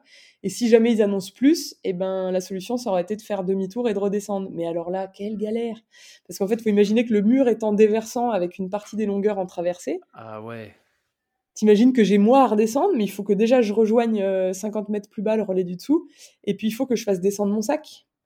Donc s'il est pendu dans le vide parce que la longueur est déversante ou en traversée, comment je le récupère euh, En faisant le moins d'aller-retour possible en haut, en bas, en haut, en bas? Tout ça avec le mauvais qui arrive. Donc ça, c'était euh, c'était un bordel dans ma tête pour concevoir les, les manips euh, de s'il avait fallu que je fasse une retraite. Et grosso modo, ce qui se passe, c'est que passer un certain point dans la paroi, ça vaut plus le coup de redescendre en fait. C'est tellement long et fastidieux d'organiser une redescente avec euh, tes sacs énormes et, et, le dévers et les traversées qu'il y a un moment, il vaut mieux rester sur place et encaisser la tempête en attendant quoi. Waouh, Ok. en fait, j'avais, c'est marrant. Euh, donc déjà, euh, il y avait personne qui savait que j'allais faire ça. Enfin, quand je dis personne, c'est pas vrai. Il y avait 4-5 euh, personnes qui étaient au courant de mon projet. Et donc il y avait euh, deux amis et ma mère, grosso modo, à qui j'en avais parlé et, euh, et qui suivaient mon avancée. Tu vois, j'avais du réseau sur une partie du mur, donc j'envoyais des nouvelles. Ils, ils, savaient exactement où est-ce que j'en étais, comment j'étais préparée et tout. Et j'avais demandé aussi leur avis à deux grimpeurs. Donc un que j'avais rencontré euh, au Yosemite quelques années avant, qui avait fait des, des trucs en solitaire incroyables qui me semblaient complètement extraterrestres parce qu'il avait passé 16 jours dans une paroi et vraiment euh, je m'étais dit mais lui il est complètement malade quoi. mais bref, j'étais restée en contact avec lui, on avait échangé, on s'était recroisé plusieurs fois dans la vallée là-bas et puis euh, et puis c'est vrai qu'entre il y a tellement peu de monde qui fait du solo que ça crée des liens. Donc j'avais lui et puis j'avais eu le contact euh, d'un guide, Laurent, euh, en France, qui, que je connaissais pas, mais qui avait fait aussi euh, des, du solitaire en big comme ça. Et donc je l'ai contacté, il me connaissait pas du tout. Je lui ai dit, écoute, je voudrais parler avec toi de cette, cette pratique-là, faire, faire évoluer un peu ma vision des choses. Est-ce que tu serais OK pour faire un genre de brainstorming ou avoir juste une discussion? Et donc je l'ai rencontré, il m'a regardé un peu de traviole au début, tu en se disant, mais elle, c'est qui, quoi? Enfin, tu vois, elle se rend pas compte de ce qu'elle dit. Et puis en fait, rapidement, il a vu que bah, d'une part dans les méthodes que j'avais déjà mises en place depuis plusieurs années, j'étais cohérente, dans mon approche mentale, j'étais cohérente, donc euh, il m'a quand même prise au sérieux. Et donc j'avais ces deux gars-là qui savaient que j'allais faire euh, cette ascension-là. Et, euh, et, quand même, quelques jours avant de partir dans le mur, j'ai renvoyé un, un mot. Enfin, j'étais, je crois qu'on était sur Messenger avec le l'alien qui avait fait 16 jours dans le mur, là, qui était en anglais. Et puis je lui demande quand même, je lui dis mais en cas de tempête, quoi. Vraiment, ça me, ça me chagrinait cette histoire. Je dis, comment tu fais, quoi? Et alors, il m'explique très techniquement, tu mets ton sac à l'envers, tac, tac, tac, il faut que tu t'enfermes avant que la pluie arrive, hop. Bon, des détails euh, un peu logiques, très techniques. Et puis, à la fin de la conversation, il me dit, et puis une fois que tu as fait tout ça et que tu es enfermé dans ton porte à et que ça commence à tomber, il me dit, là, il te faut de la drogue. Alors c'est marrant parce qu'au Yosemite, il y a quand même pas mal la, enfin il y a toujours eu un peu la culture de la drogue, tu vois, depuis euh, depuis 70 ans, c'est une vallée où il y a où les gens euh, les gens ont un peu tourné autour de ça, ce qui est pas mon cas, tu vois, mais je trouvais ça tellement drôle ce qu'il disait, ou de l'alcool ou n'importe quoi, mais il me dit là, tu vas vivre quelque chose quoi. Donc sa réflexion, elle voulait tout dire, tu vois, c'était juste dire bah tu vas te taper un trip euh, le trip de ta vie si tu te prends la tempête là-haut. Tu vas survivre, mais tu vas vivre quelque chose. bon, toi, heureusement, t'as pas eu à vivre ça. Et non, j'ai eu, euh, j'ai eu 11 jours de, de bleu fluo, euh, pas un pet de vent, j'avais même trop chaud. Mais j'ai eu un, un, créneau incroyable, comme il euh, comme il y en a pas souvent en fait. Donc heureusement, j'ai pas touché du doigt ma, ma plus grande hantise. cool. alors, tu disais que ça avait été un peu l'ascension, euh, le, le, le, le, point tournant euh, dans, dans, ta carrière d'alpinisme, en tout cas celle qui t'a fait réaliser un certain nombre de choses sur le plan perso.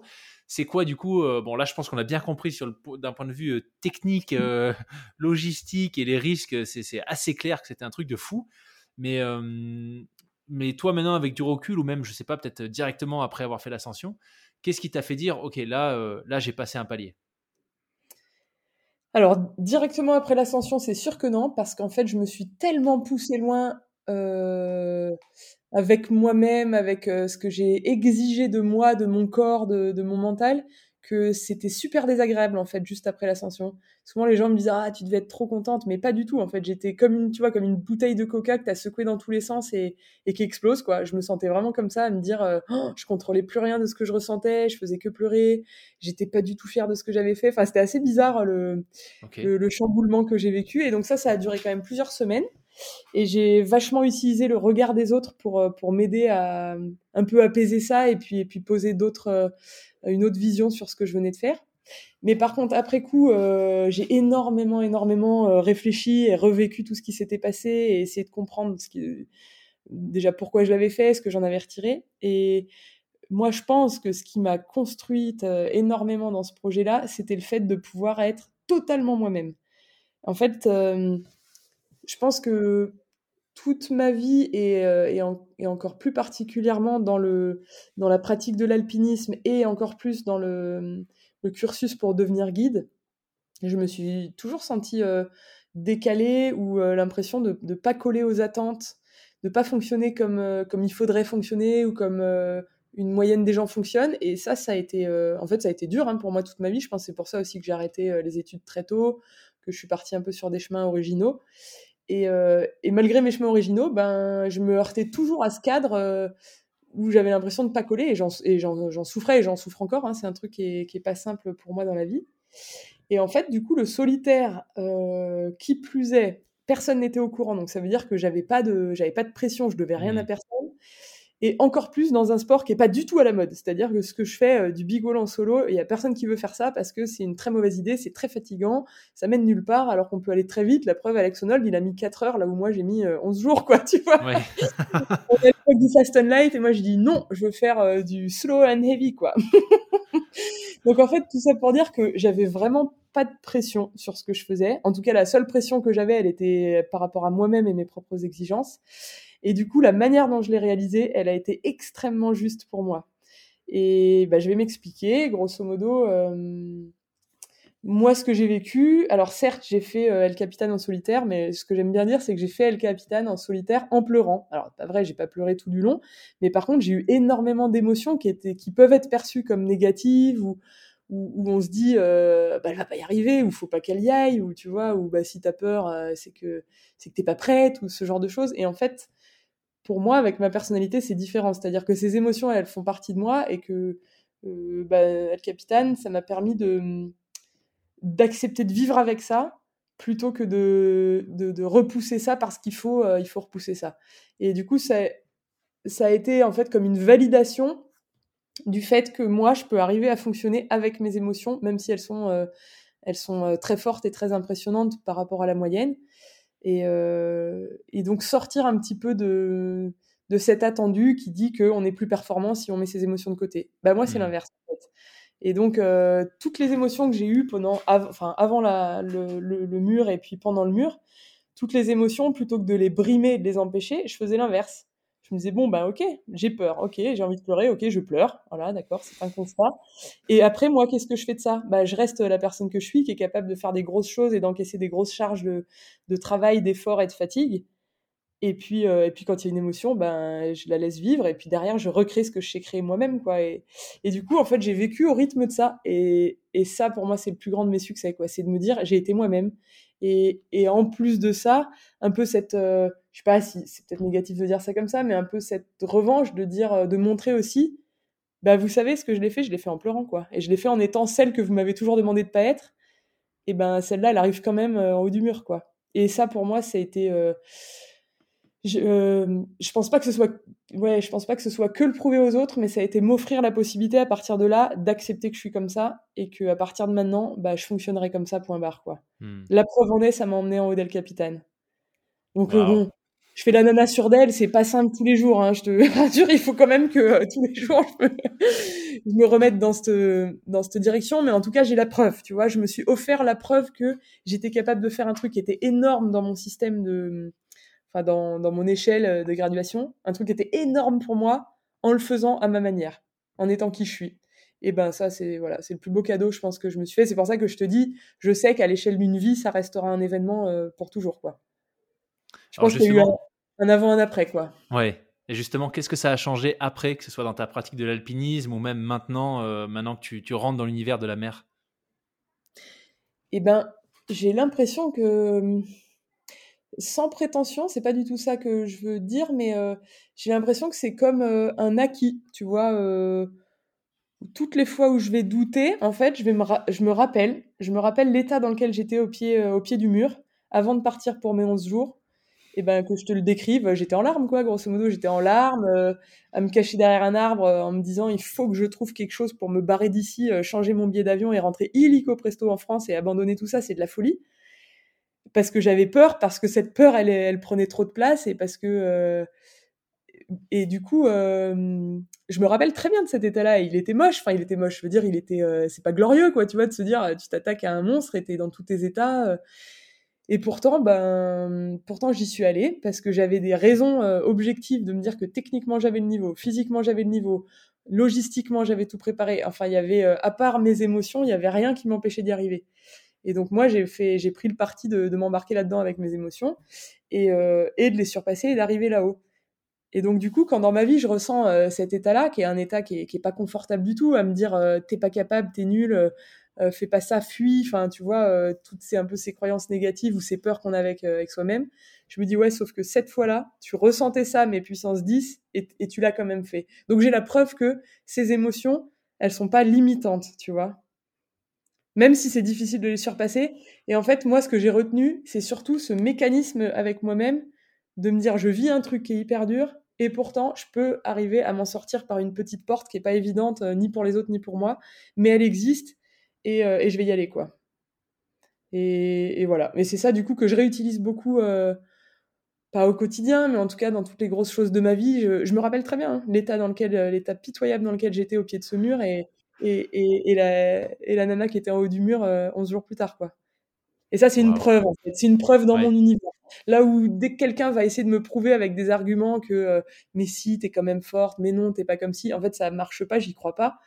Par contre, à chaque fois que j'essaye de douter de moi, il y a une petite voix qui me dit Ah ouais, et elle capitaine? Et là, je fais Ah ouais, points, t'as raison, ouais, c'est vrai. c'est un peu ça. ah, c'est une super histoire. Hein. C'est vraiment une super histoire. Euh, et comme tu dis, tu vois, je trouve que je pense que ça ferait écho à plein de gens, euh, ce, moment avant de te lancer euh, dans des projets où tu vois, tu as peur, tu flippes, tu l'as jamais fait, tu doutes. mais le fait de quand même te lancer, de te dire non, mais il y a des éléments objectifs qui font que y a, y a, enfin, j'ai toutes les raisons d'y arriver, d'y aller quand même. Et, et, comme tu dis, de, as dit de surpasser tes émotions. pour au final, tu vois, venir valider ce, passage de palier. Ce que je trouve fou aussi, quand même, c'est que tu as réussi à faire ça sur. tu as mis 11 jours, c'est ça hein? Mmh sur 11 jours, tu vois. Donc c'est pas euh, je vais faire un marathon et puis euh, euh, voilà, je, me fais un peu je me fais un peu je me force un petit peu et puis ça va passer quoi, tu vois, en 4 mmh. heures. là c'est 11 jours quoi. Donc je trouve ça juste génial comme histoire. En tout cas, vraiment merci beaucoup de nous l'avoir partagé avec autant de détails et et autant de bah de, transparence, tu vois, parler de ses émotions et de la façon dont on les gère, c'est pas forcément mmh. un exercice hyper facile, mais je trouve ça hyper inspirant de voir que tu as réussi à tirer plein de leçons de, de cette ascension en particulier. Et c'est marrant, c'est que. Oh, excuse-moi, je suis bavarde, hein, je te laisse même pas. Non, non, vas-y, vas-y. je te grille ton.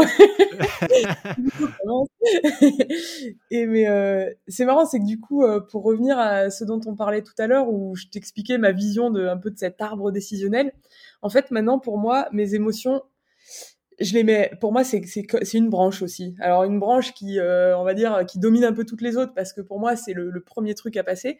Mais par contre, c'est juste, euh, un élément qu'il faut prendre en compte. En tout cas, moi, pour ma pratique, ma façon de faire, et que je retrouve chez beaucoup de gens en fait, euh, du moment où ils sont face à une émotion, notamment toujours pour ce rôle de, formatrice que j'ai, dont on parlera peut-être ou pas. Mais dans tous les cas, quand je parle de formation, les filles souvent, elles ont euh, les filles que je forme, elles ont tendance à me dire euh, ouais mais toi euh, au début elles disent toi tu tu t'as pas peur ouais mais toi t'es forte ouais mais toi machin je dis ah non pas du tout. Je dis non non non et je et je leur parle de ça. Je dis juste en fait l'émotion c'est un truc qui existe et dont tu dois tenir compte si t'en tiens pas compte ça va envahir tout le reste et si t'en tiens compte bah oui c'est pas ce que t'aurais voulu mais tu peux construire autour quoi et donc, c'est euh, valider la place de cette émotion et décider que ce n'est que une partie de la chose. Donc, euh, moi, dans mes objectifs et ma pratique, il y a de la place pour les émotions parce que j'en suis remplie.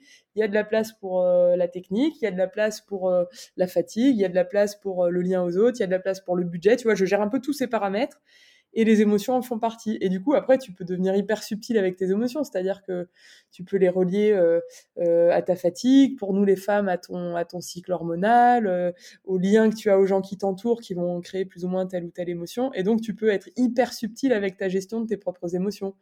Mais par contre, moi, ce qui est sûr, c'est que ce que je fais de moins en moins, j'ai envie de dire quasiment plus, même si je me fais encore avoir, c'est de, de les nier ou de les refuser, tu vois, parce que mmh.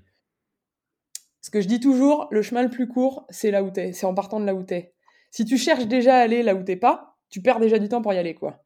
Donc en fait, le plus simple, c'est d'accepter là où t'es. Donc là où je suis, ben j'ai peur, ou euh, où je me sens pas capable, ou euh, je suis triste, ou j'ai de la colère, ou euh, toutes ces émotions négatives où on se dit je dois pas ressentir ça, je dois être joyeuse, neutre, etc.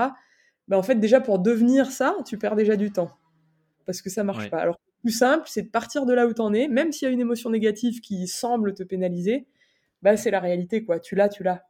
Donc si tu pars de là, hop, t'attaques le chemin le plus court et, de là tu te reconstruis, tu vois. Ça part de là en fait. Euh, ça part de là où t'es.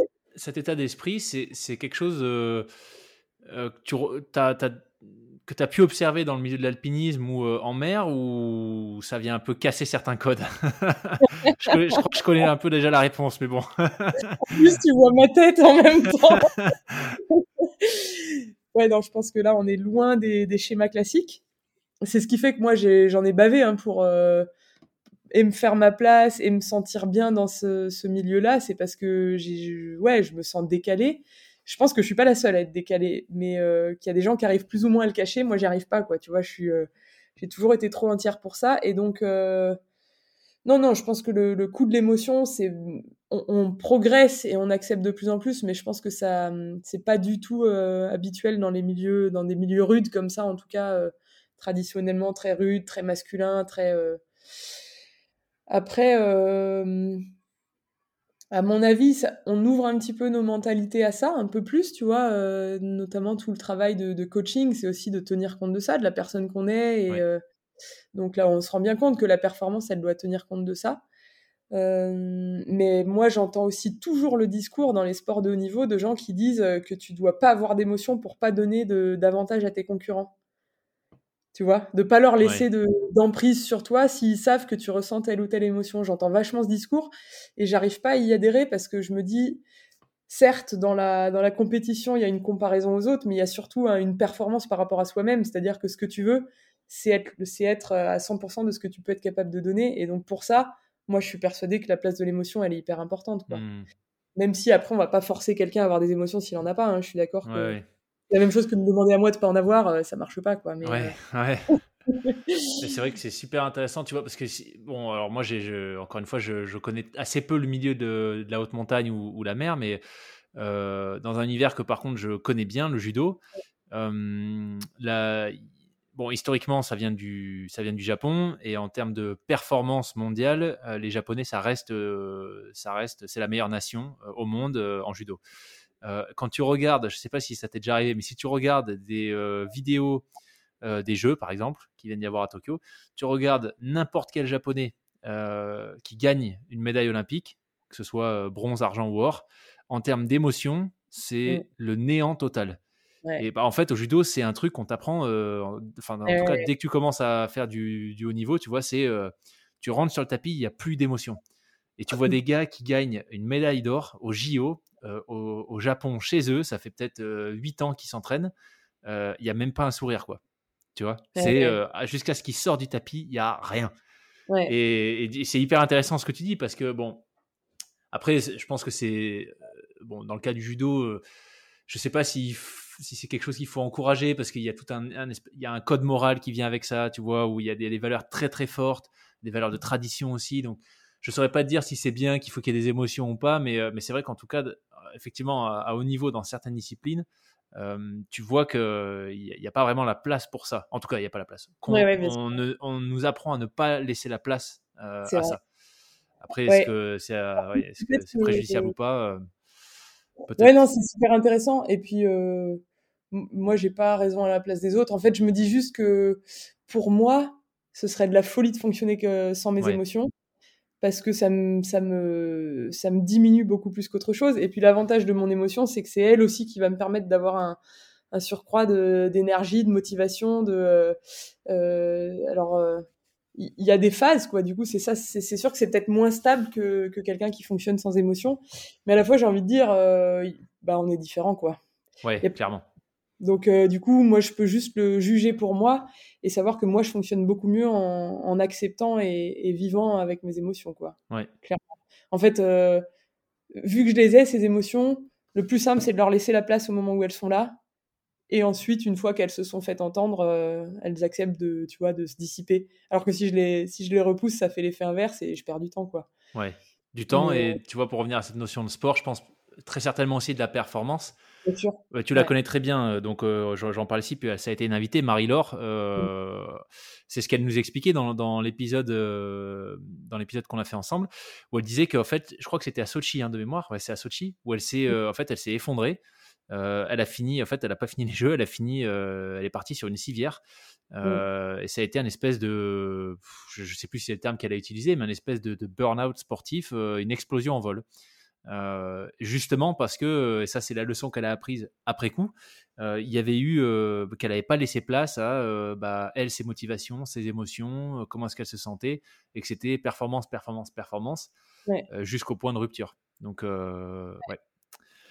Et, puis moi, dis aussi, euh, moi j'évolue dans des milieux qui sont euh, qui sont dangereux quand même, tu vois? Au-delà de la blessure, il y a quand même des risques, euh, des risques de d'accidents très graves, de mort. Enfin, la haute montagne en particulier, c'est c'est un milieu qui pardonne pas beaucoup les grosses erreurs. Et du coup, euh, du coup, tu vas avoir euh, besoin d'être connecté à toi, d'être connecté au milieu, d'écouter un peu une sorte d'intuition, de de pas nier trop de choses parce que parce que tu peux le payer de ta vie, quoi, tu vois.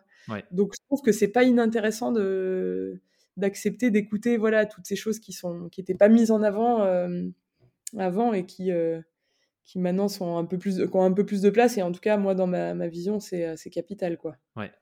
Et mmh. justement, tu aurais une anecdote à nous partager d'une situation où euh, bah, tu t'es retrouvé, euh, que ce soit en mer ou en haute montagne, euh, tu t'es retrouvé en, situation de danger et le fait de laisser parler tes émotions a fait partie de la réponse?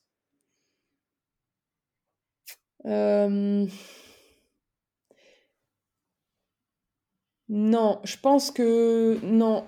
Je pense que les, quelques situations dramatiques où ma vie a été en jeu, là, euh, j'ai touché un truc du doigt qui est. Euh, c'est assez difficile de, l'expliquer avec des mots et je crois que les gens qui le vivent le, savent de quoi je parle, mais que sinon c'est c'est dur, euh, dur à, bien détailler, qui est euh, espèce de réaction de survie un peu surpuissante où tu as, euh, un stock d'énergie auquel tu pas accès le reste de ta vie. Pourtant, moi, je vais en chercher de l'énergie dans moi tous les jours, mais là, dans les, dans les situations de survie, c'est un truc qui est vachement euh, animal, tu vois. C'est vraiment une réaction de survie euh, euh, hyper puissante. donc c'est bon à savoir que tu as ça parce que du coup, ça te, ça, ça, donne aussi un peu de paysage à ta pratique. Tu dis, ben ok, il y a... Bon, tu peux pas compter dessus, mais par contre, moi, il y a une espèce d'évidence de survie que j'ai déployée dans des situations où, où j'aurais pas pu penser que j'avais cette, cette réserve-là. Par contre, pour revenir à ta question, je pense que je me suis beaucoup servi de, mes émotions et de mon ressenti pour euh, gérer des situations et éviter des incidents ou des accidents. Ça, par contre, c'est mon quotidien. C'est d'être énormément connecté à, ce ressenti-là. Et hum, on m'avait, euh, on m'avait questionné une fois dans une émission sur, euh, sur la place des intuitions. Et moi, ce que je pense, c'est que l'intuition, en fait, c'est pas un truc qui est mystique, c'est juste quelque chose qui n'arrive pas à la conscience, mais qui est fondé quand même. C'est-à-dire que je pense qu'on a beaucoup plus d'expérience et, de, et de choses en nous que, que, que ce qu'on peut ramener à notre conscience. Donc pour moi, l'intuition, c'est juste le fait de faire confiance à ce qui est en nous, mais, euh, mais qu'on met pas à la conscience. Donc pour moi, l'intuition, c'est hyper positif. Et, euh, et je m'en sers. Je m'en sers, euh, je dirais pas que, que, euh, que je vais suivre que ça, parce que ça, tu peux être biaisé aussi par plein de choses quoi, dans ton intuition. Mais, mais par contre, c'est hyper intéressant d'aller jouer avec ça, quoi. Et c'est ce que je dis souvent quand je forme, c'est de dire la peur, en fait, c'est un grand terme, mais il y a, y a mille peurs, il y a mille manières d'avoir peur, et même avec soi-même, on a des peurs qui sont plus ou moins vraies, qui sont plus ou moins traîtres, qui sont plus ou moins importantes. T'en as qui se mettent pour euh, pour réellement te protéger de quelque chose. T'en as d'autres qui se mettent parce que euh, t'as une vieille croyance qu'il faut que t'ailles euh, bousculer. T'as as plein de peurs différentes. Et donc c'est apprendre. Moi, ce que je trouve génial, c'est quand t'apprends à fonctionner avec ça, c'est de se dire ah bah cette peur là elle me fait bien rire et, et euh, une fois que je vais lui dire oui oui c'est bon je t'ai entendu en fait euh, je vais passer par dessus alors que t'en as d'autres où elles vont me faire dire aujourd'hui je rentre à la maison et je ne bouge plus quoi. Je je suis en danger je voilà. Et donc ce que je trouve euh, génial c'est quand tu commences à jongler avec ces émotions tu peux être hyper subtil avec elles quoi. De la même manière que toutes les autres branches de l'arbre tu vas pousser ton expérience et ta technicité pour être très fin dans ton jugement mais tu peux faire pareil avec les émotions. Et c'est de dire ben ok j'ai cette émotion-là, mais je vais creuser plus loin, quoi. Ouais. Je pleure un coup, mais en même temps, je réfléchis de tiens, qu'est-ce qu'elle me, de quoi elle me parle cette émotion euh, Est-ce que je pousse ou est-ce que je pousse pas Qu'est-ce qui est juste de faire euh, hmm. Rester attentif aux, aux, signaux, en fait. J'ai l'impression. Hein aux signaux et puis se connaître du coup tu vois. Se mettre euh, mille fois à l'épreuve d'une émotion pour savoir que euh, elle est beaucoup plus subtile que que juste le grand terme qu'on utilise oh, tiens euh, je pleure je suis triste quoi. Tu vois c'est en fait c'est beaucoup plus subtil que ça nos émotions. Et du coup de ouais de se créer un peu un, une base de données de de, de de nos de nos réactions et de nos possibilités face à nos émotions et puis de et puis de les rendre plus plus fines que ça quoi. De pouvoir vraiment jouer avec quoi quand tu peux Waouh Eh bien, en fait, c'est pas un échange sur l'alpinisme et, euh, et, la course au large, là, c'est, du développement personnel. C'est génial. Mais alors justement, qu'est-ce que tu vas si on si on, on bascule sur la mer, euh, qu'est-ce que tu vas chercher dans la course au large en solitaire? Alors pour l'instant, j'ai absolument pas fait de solitaire parce que je suis plutôt dans une phase de découverte, apprentissage, progression, euh, un peu intégrer euh, le milieu, ses codes, euh, essayer de trouver comment comment y rentrer et puis y faire une petite place. Donc je peux pas encore comparer mon vécu en solitaire en voile puisque j'en ai pas. Par contre, ce que je vais chercher dans la course au large et qui est, une évidence pour moi dans mes tripes, quoi, tu vois, c'est pas, pas mon, mon mental qui, m'explique, mais c'est un truc que je ressens très très fort. C'est exactement la même chose que ce que j'ai trouvé en montagne, avec en plus le, plaisir de, partir un peu de zéro et de devoir tout apprendre. Donc en fait, ça me stimule énormément parce que c'est la, c'est une gymnastique que j'adore. Comme je t'expliquais, c'est la même gymnastique que l'alpinisme pour moi dans ma tête. Donc, euh, je renie absolument pas mon, mon côté montagne et le plaisir que j'ai à être guide. J'ai le même, en fait, en mer, avoir cette gymnastique-là. Sauf que en plus de ça, ça me, ça me stimule pour, euh, pour tout découvrir. Donc, j'ai les yeux grands ouverts, j'ai des questions dans tous les sens. Euh, le soir, j'ai envie d'aller euh, bouquiner, d'aller poser des questions. Dès que je rencontre quelqu'un, j'écoute tout. Enfin, tu vois, je retrouve un peu, euh, je me revois il y a 20 ans quand euh, j'y connaissais rien et que je voulais tout comprendre. Et ben là, là, je suis pareil, mais avec, tu vois, avec l'expérience du mécanisme de, de comment mettre tout ça en place. Donc, en fait, c'est génial, c'est que ça va vachement plus vite en plus que, qu'en montagne. J'apprends beaucoup plus vite parce que je connais déjà ce mécanisme et, je, le, je le maîtrise en partie. Et je rajoute, et maintenant, j'ai juste à mettre le contenu dedans. Donc, en fait, c'est un vrai jeu. Pour moi, c'est, c'est un vrai jeu et du coup euh, je me sens mais euh, super vivante quoi super vivante et en plus ce qui est chouette c'est que bah as compris que tout ne s'était pas fait facilement dans ma vie qu'il y a eu euh, autant d'échecs que de réussites enfin c'est dur à comparer mais il y a eu des moments durs il y a eu voilà il a fallu du temps pour que je trouve les, les voies pour me sentir bien etc et l'avantage de tout ce travail là c'est que je ressens si je suis bien ou pas bien si c'est si c'est là où je dois aller ou pas et là j'ai une certitude sur la sur la course au large qui est assez, c'est assez bluffant, tu vois. Enfin, je vois bien que le, regard des gens, il est un peu sceptique dans le sens où je, viens d'apprendre euh, ce que c'était que la voile et direct je veux me lancer dans un gros truc. C'est un petit peu gourmand, tu vois. C'est un peu ambitieux et euh, on demande à voir, quoi. Et moi, je me dis, ben, peu importe le résultat, ce qui est sûr, c'est que je suis euh, là où je dois être et que je m'y sens vraiment très bien, quoi. Même si je suis, même si je suis nulle, même si ça mène nulle part, ben, c'est c'est une très bonne place pour moi, quoi. C'est aligné. Et, et ça, c'est chouette. Ça m'est pas arrivé, euh, ça m'est pas arrivé très souvent dans ma vie de cette sensation d'alignement, tu sais, où tu, je sais pas si tout le monde a ça ou, ou si, ou si les gens ont ça mais l'écoutent pas forcément. Ou... Mais en tout cas, ça m'a fait ça pour le guide. C'était une certitude et, et, le solitaire, ça a été pareil. Et là, j'ai la même chose pour, euh, pour la voile. Euh, c'est de me dire, mais je peux pas faire autre chose. C'est impossible, quoi. C'est même si je dois galérer, même si ça s'annonce très très compliqué, je vois pas comment je pourrais faire autre chose de ma vie, quoi. Ouais, c'est une évidence. Une évidence. Ouais. c'est compliqué à expliquer aux gens parce qu'il faut justifier que euh, à presque 40 balais, mais comment tu vas faire? Bah en fait, j'en sais rien. en fait, mince, j'ai pas tout établi. Ouais, c'est sûr, ça s'annonce pas raisonnable du tout, mais par contre, euh, je autre chose, quoi. ouais. Non, mais c'est intéressant de voir comment. Euh, enfin, déjà, je pense que tu as de la chance euh, d'avoir d'avoir ces évidences, tu vois, qui, qui sont venues, qui sont imposées, et puis surtout euh, du courage de, de les écouter et, de te donner les moyens de, bah, de foncer dans ces, dans ces différents univers. Euh, et du coup, peut-être la, la, la, question sur le, la suite, c'est quoi le l'objectif, le grand objectif, s'il y en a un, tu disais que pour le moment, tu n'as pas vraiment de plan, mais est-ce qu'il y a une direction que tu suis? Est-ce qu'il y a une course en particulier qui te fait absolument rêver ou, je sais pas, un niveau de technicité que tu aimerais, euh, atteindre où tu dirais, bon, là, j'ai fait mon El Capitan de la mer?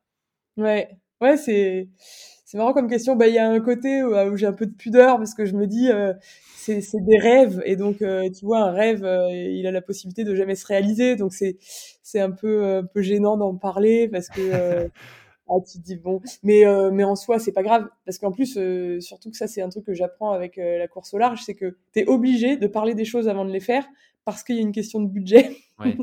Là où en montagne, tu peux te permettre d'être euh, caché dans ton coin et de, dire juste euh, une fois que c'est fait ce que tu as fait, euh, dans le course au large, c'est impossible. Tu es obligé de vendre le projet pour obtenir des, budgets.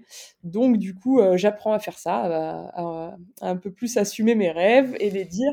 Donc, ben, moi, grosso modo, mon rêve, ce serait de faire une route du Rhum en solitaire. Donc, c'est une course transatlantique euh, sur euh, voilà sur un bateau euh, idéalement un classe 40 c'est des bateaux de 12 mètres qui sont qui sont assez physiques donc où je retrouve quand même le plaisir de, de la dépense que j'ai la dépense physique que j'ai habituellement en montagne et puis ouais le côté solitaire c'est pas du vrai solitaire parce que en fait tu travailles avec une équipe complète pour arriver à mener des projets comme ça à bout une équipe qui reste à terre mais sur le bateau tu es tout seul ouais.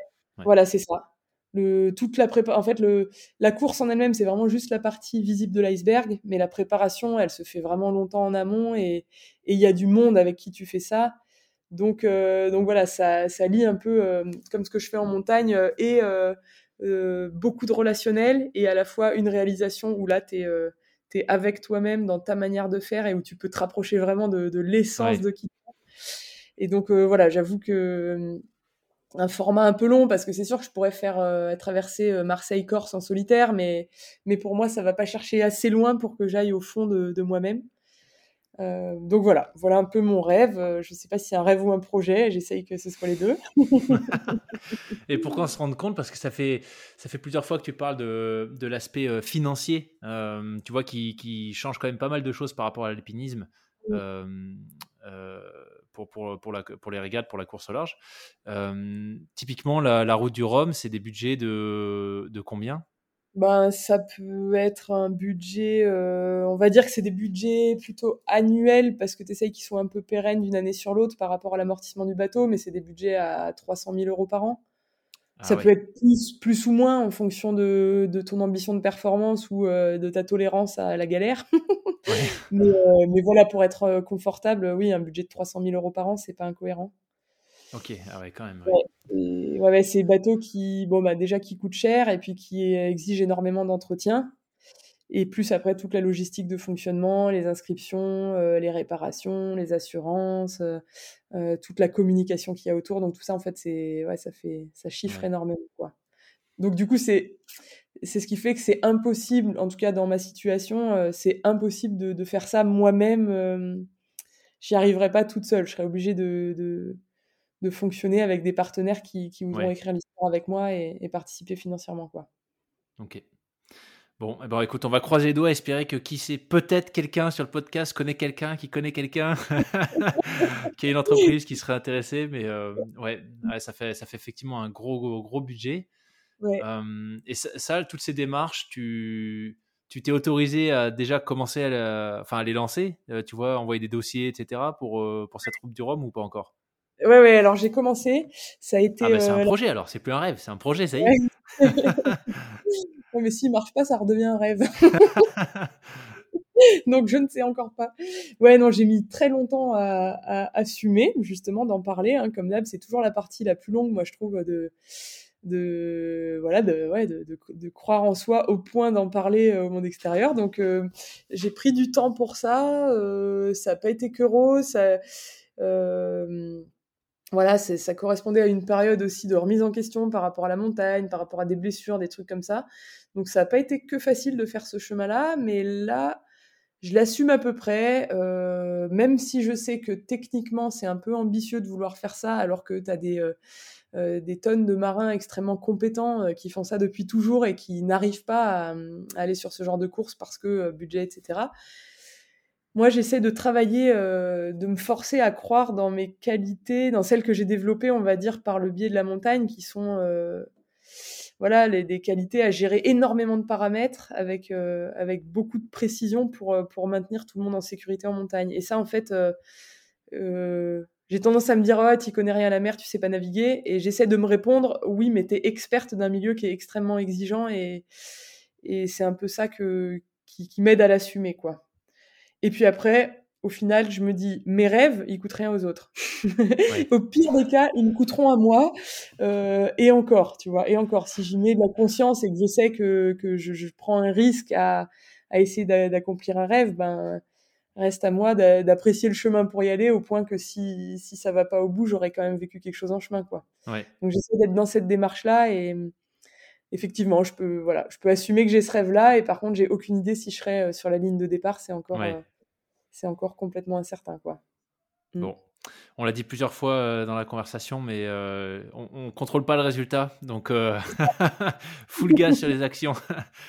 c'est super intéressant. Et si tu devais, c'est un des objectifs du podcast, enfin l'objectif un peu le vrai objectif euh, officieusement euh, que, que, dont je parle pas trop, c'est qu'en fait c'est juste l'occasion de discuter avec des, des, invités complètement fous et ça c'est génial pour moi. Mais officiellement l'objectif c'est quand même d'inspirer les gens, euh, de faire en sorte qu'ils retiennent bah, des, leçons, des choses qu'ils peuvent appliquer dans leur vie de tous les jours à travers ces échanges avec des personnes qui comme toi, tu vois, ont, réussi à trouver des projets sur lesquels ils sont alignés et puis surtout à se lancer. Donc moi je serais curieux de savoir qu'est-ce que si, tu devais faire un espèce de mix entre euh, toute ton expérience, tout ce que tu as appris à travers euh, les différentes étapes par lesquelles tu es passé dans l'alpinisme et puis ce que tu es en train de mettre en place dans l'univers euh, de la course au large, quelle leçon est-ce que toi, enfin leçon, quel, quel conseil est-ce que tu auras envie de, partager aux auditeurs, aux auditrices qui, tu vois, potentiellement réfléchiraient à se lancer dans d'autres univers ou pas, mais, mais, mais qui hésiteraient encore?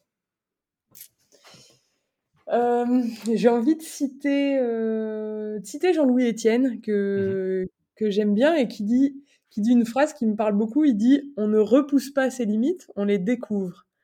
Et ce que j'aime dans cette phrase, c'est qu'en fait, euh, elle, elle dit qu'on se trompe sur ce qu'on imagine de nous-mêmes. Donc on croit que quand on fait quelque chose de grand, on est devenu quelqu'un d'autre. Moi, je pense juste que on a accepté d'être cette personne-là, mais qui, sommeillait en nous forcément. Et donc, en fait, euh, la limite, elle est beaucoup plus loin que ce qu'on imagine. Et moi, il y a une phrase que je dis souvent à mes, à mes équipes que je forme. Je leur dis, euh, il n'y a de limite que votre audace et votre imagination. Et tu vois, c'est comme, euh, c'est comme le jour où je me réveille, où je me dis, euh, tiens, euh, j'ai navigué quelques jours dans ma vie et je traverserais bien l'Atlantique toute seule. C'est, une imagination qui est complètement délirante, quoi. Mais vu que mon imagination, elle n'a pas de limite, parfois, et que derrière, j'ai l'audace de me dire, et si c'était vrai? Et ben en fait, il suffit juste de ça, tu vois, juste de se dire c'est un truc qui me qui me, qui me parle, je ne sais pas pourquoi, je peux pas l'argumenter et ça va être compliqué de, de, faire face à ce que les autres vont dire, mais juste écouter ce truc-là qui, voilà, qui, qui, ouvre un peu les portes de quelque chose de très grand qu'on a au fond de nous et qu'on s'interdit souvent en fait de, de, vivre, quoi, d'assumer. Et donc je pense que je pense que les clés on les a tous. Après, euh, moi je juge pas les gens qui, euh, qui, qui vont pas accéder à cet univers-là parce qu'on est, on est tous très bridés par tout un tas de choses et la vie, elle est, elle est simple pour personne. Mais par contre, je pense qu'en acceptant de, voilà, de sortir un, un, peu de la zone de confort et des attendus de, de tout le monde, de la société, de l'entourage, de soi-même, de ce qu'on s'est fixé, en sortant un peu de ces attendus-là, le monde, il, il, nous appartient, quoi. On peut, on peut tout faire. Ou en tout cas, on peut essayer de tout faire et qu'est-ce qu'on risque, tu vois, au final? Ouais si on se met bien d'accord, qu'est-ce qu'on risque? Moi, dans ma pratique, je suis quelqu'un d'hyper sécu. Parce que risquer la mort, ça, ça me plaît pas du tout. Donc, j'ai une pratique qui est, qui est, très safe, quoi. Tu vois, c'est, souvent, les gens, ils me croient pas. Quand je leur dis que je prends très peu de risques, quand je leur dis que, que je suis une peureuse, ils me croient pas. Je dis si, si. C'est juste que ça, je le contrôle. Donc, euh, j'ai une technique euh, imparable pour la plupart des choses. J'accepte que le jour où ce sera mon heure, ce sera mon heure. Mais par contre, pour le reste, euh, je maîtrise tout ce qui est à maîtriser pour ne pas mettre ma vie en jeu. Par contre, le reste, qu'est-ce qu'on craint Tu vois? Est-ce que tu seras plus malheureux avoir tenté quelque chose et que et pas avoir atteint l'objectif que tu avais peut-être pas très bien placé en fait, c'était peut-être juste que tu t'étais trompé d'objectif ou est-ce que tu seras plus malheureux à ne rien avoir tenté et avoir atteint aucun objectif au final quand mmh. même C'est clair. Ouais. Mais après, il faut être un peu joueur et accepter de jouer un petit peu aussi avec son confort, ses habitudes, la vision, euh, la vision normée du monde, etc. Il faut un, peu, un peu jouer. Euh, comme, comme tu jouerais euh, à la coinche, quoi, tu vois, où tu mises un peu et puis et plus t'engages et plus tu vas marquer de points, quoi, tu vois? Ouais. Mmh. Wow, super message. bah écoute, un immense merci euh, Julia, c'était absolument passionnant. Euh, je regarderai, mais je crois bien que je n'ai même pas vu le temps passer. Je crois bien qu'on vient d'exploser le record du podcast sur la durée d'un épisode. Donc, euh, écoute, moi, je considère que c'est bon signe. c'est que c'était, en tout cas, moi, je me suis vraiment régalé. Donc un grand, grand merci pour tous ces partages et puis surtout pour euh, avoir accepté de vraiment te prêter au jeu et de, bah de, de, de, de, partager vraiment, euh, tu vois, quel a été ton parcours d'un point de vue euh, d'un point de vue très personnel. Donc, je trouvais ça vraiment hyper intéressant. Et bah, une fois de plus, merci. Et puis, bah, qu'est-ce que je peux te souhaiter Plein de bonnes choses pour, pour la suite. Je mettrai évidemment en description de l'épisode ton site. Comme ça, si, s'il y a des personnes qui veulent te suivre et voir un petit peu ce que tu fais, euh, et ben, ils auront directement le lien, euh, notamment sur ton compte Insta qui est juste magnifique. C'est une invitation au voyage. Euh, je crois que je te l'avais pas dit encore, donc voilà. continue de poster ce genre de photos s'il te plaît. c'est c'est mes petits, mon petit bonheur chaque fois que tu en mets. Je, ah, le, moment d'évasion en mer, en montagne, juste génial. Donc ouais, tout ça pour dire un immense merci Julia et tout le meilleur pour la suite. Eh ben, un grand merci à toi aussi, Loïc, parce que euh, du coup, euh, comme je te le disais, j'avais écouté tes podcasts avant de te, rencontrer, et j'étais euh, impressionnée, ouais, par ton, ton humanité, la, douceur de ton approche et puis ton écoute, et donc, ben, ça a pas démenti l'impression que j'avais eue, donc c'est un vrai plaisir. Merci pour ça. C'est vrai que c'est pas un exercice facile forcément de parler de, soi, de, savoir ce qu'on livre ou ce qu'on livre pas. Euh, à tout le monde, quoi. Et donc, euh, bah, c'était hyper chouette de, partager ce moment avec toi et, je me suis sentie euh, super bien. Donc, voilà, j'espère que, que, ça aura plu aussi. Et puis à toi, je te souhaite plein de plein d'audace et d'imagination pour ton parcours et puis plein de belles rencontres aussi dans, dans les épisodes à venir avec, avec des fous, comme tu les appelles, des frappés. et eh ben, un grand, grand merci. Merci beaucoup, Julia. de Bonne soirée. À toi aussi.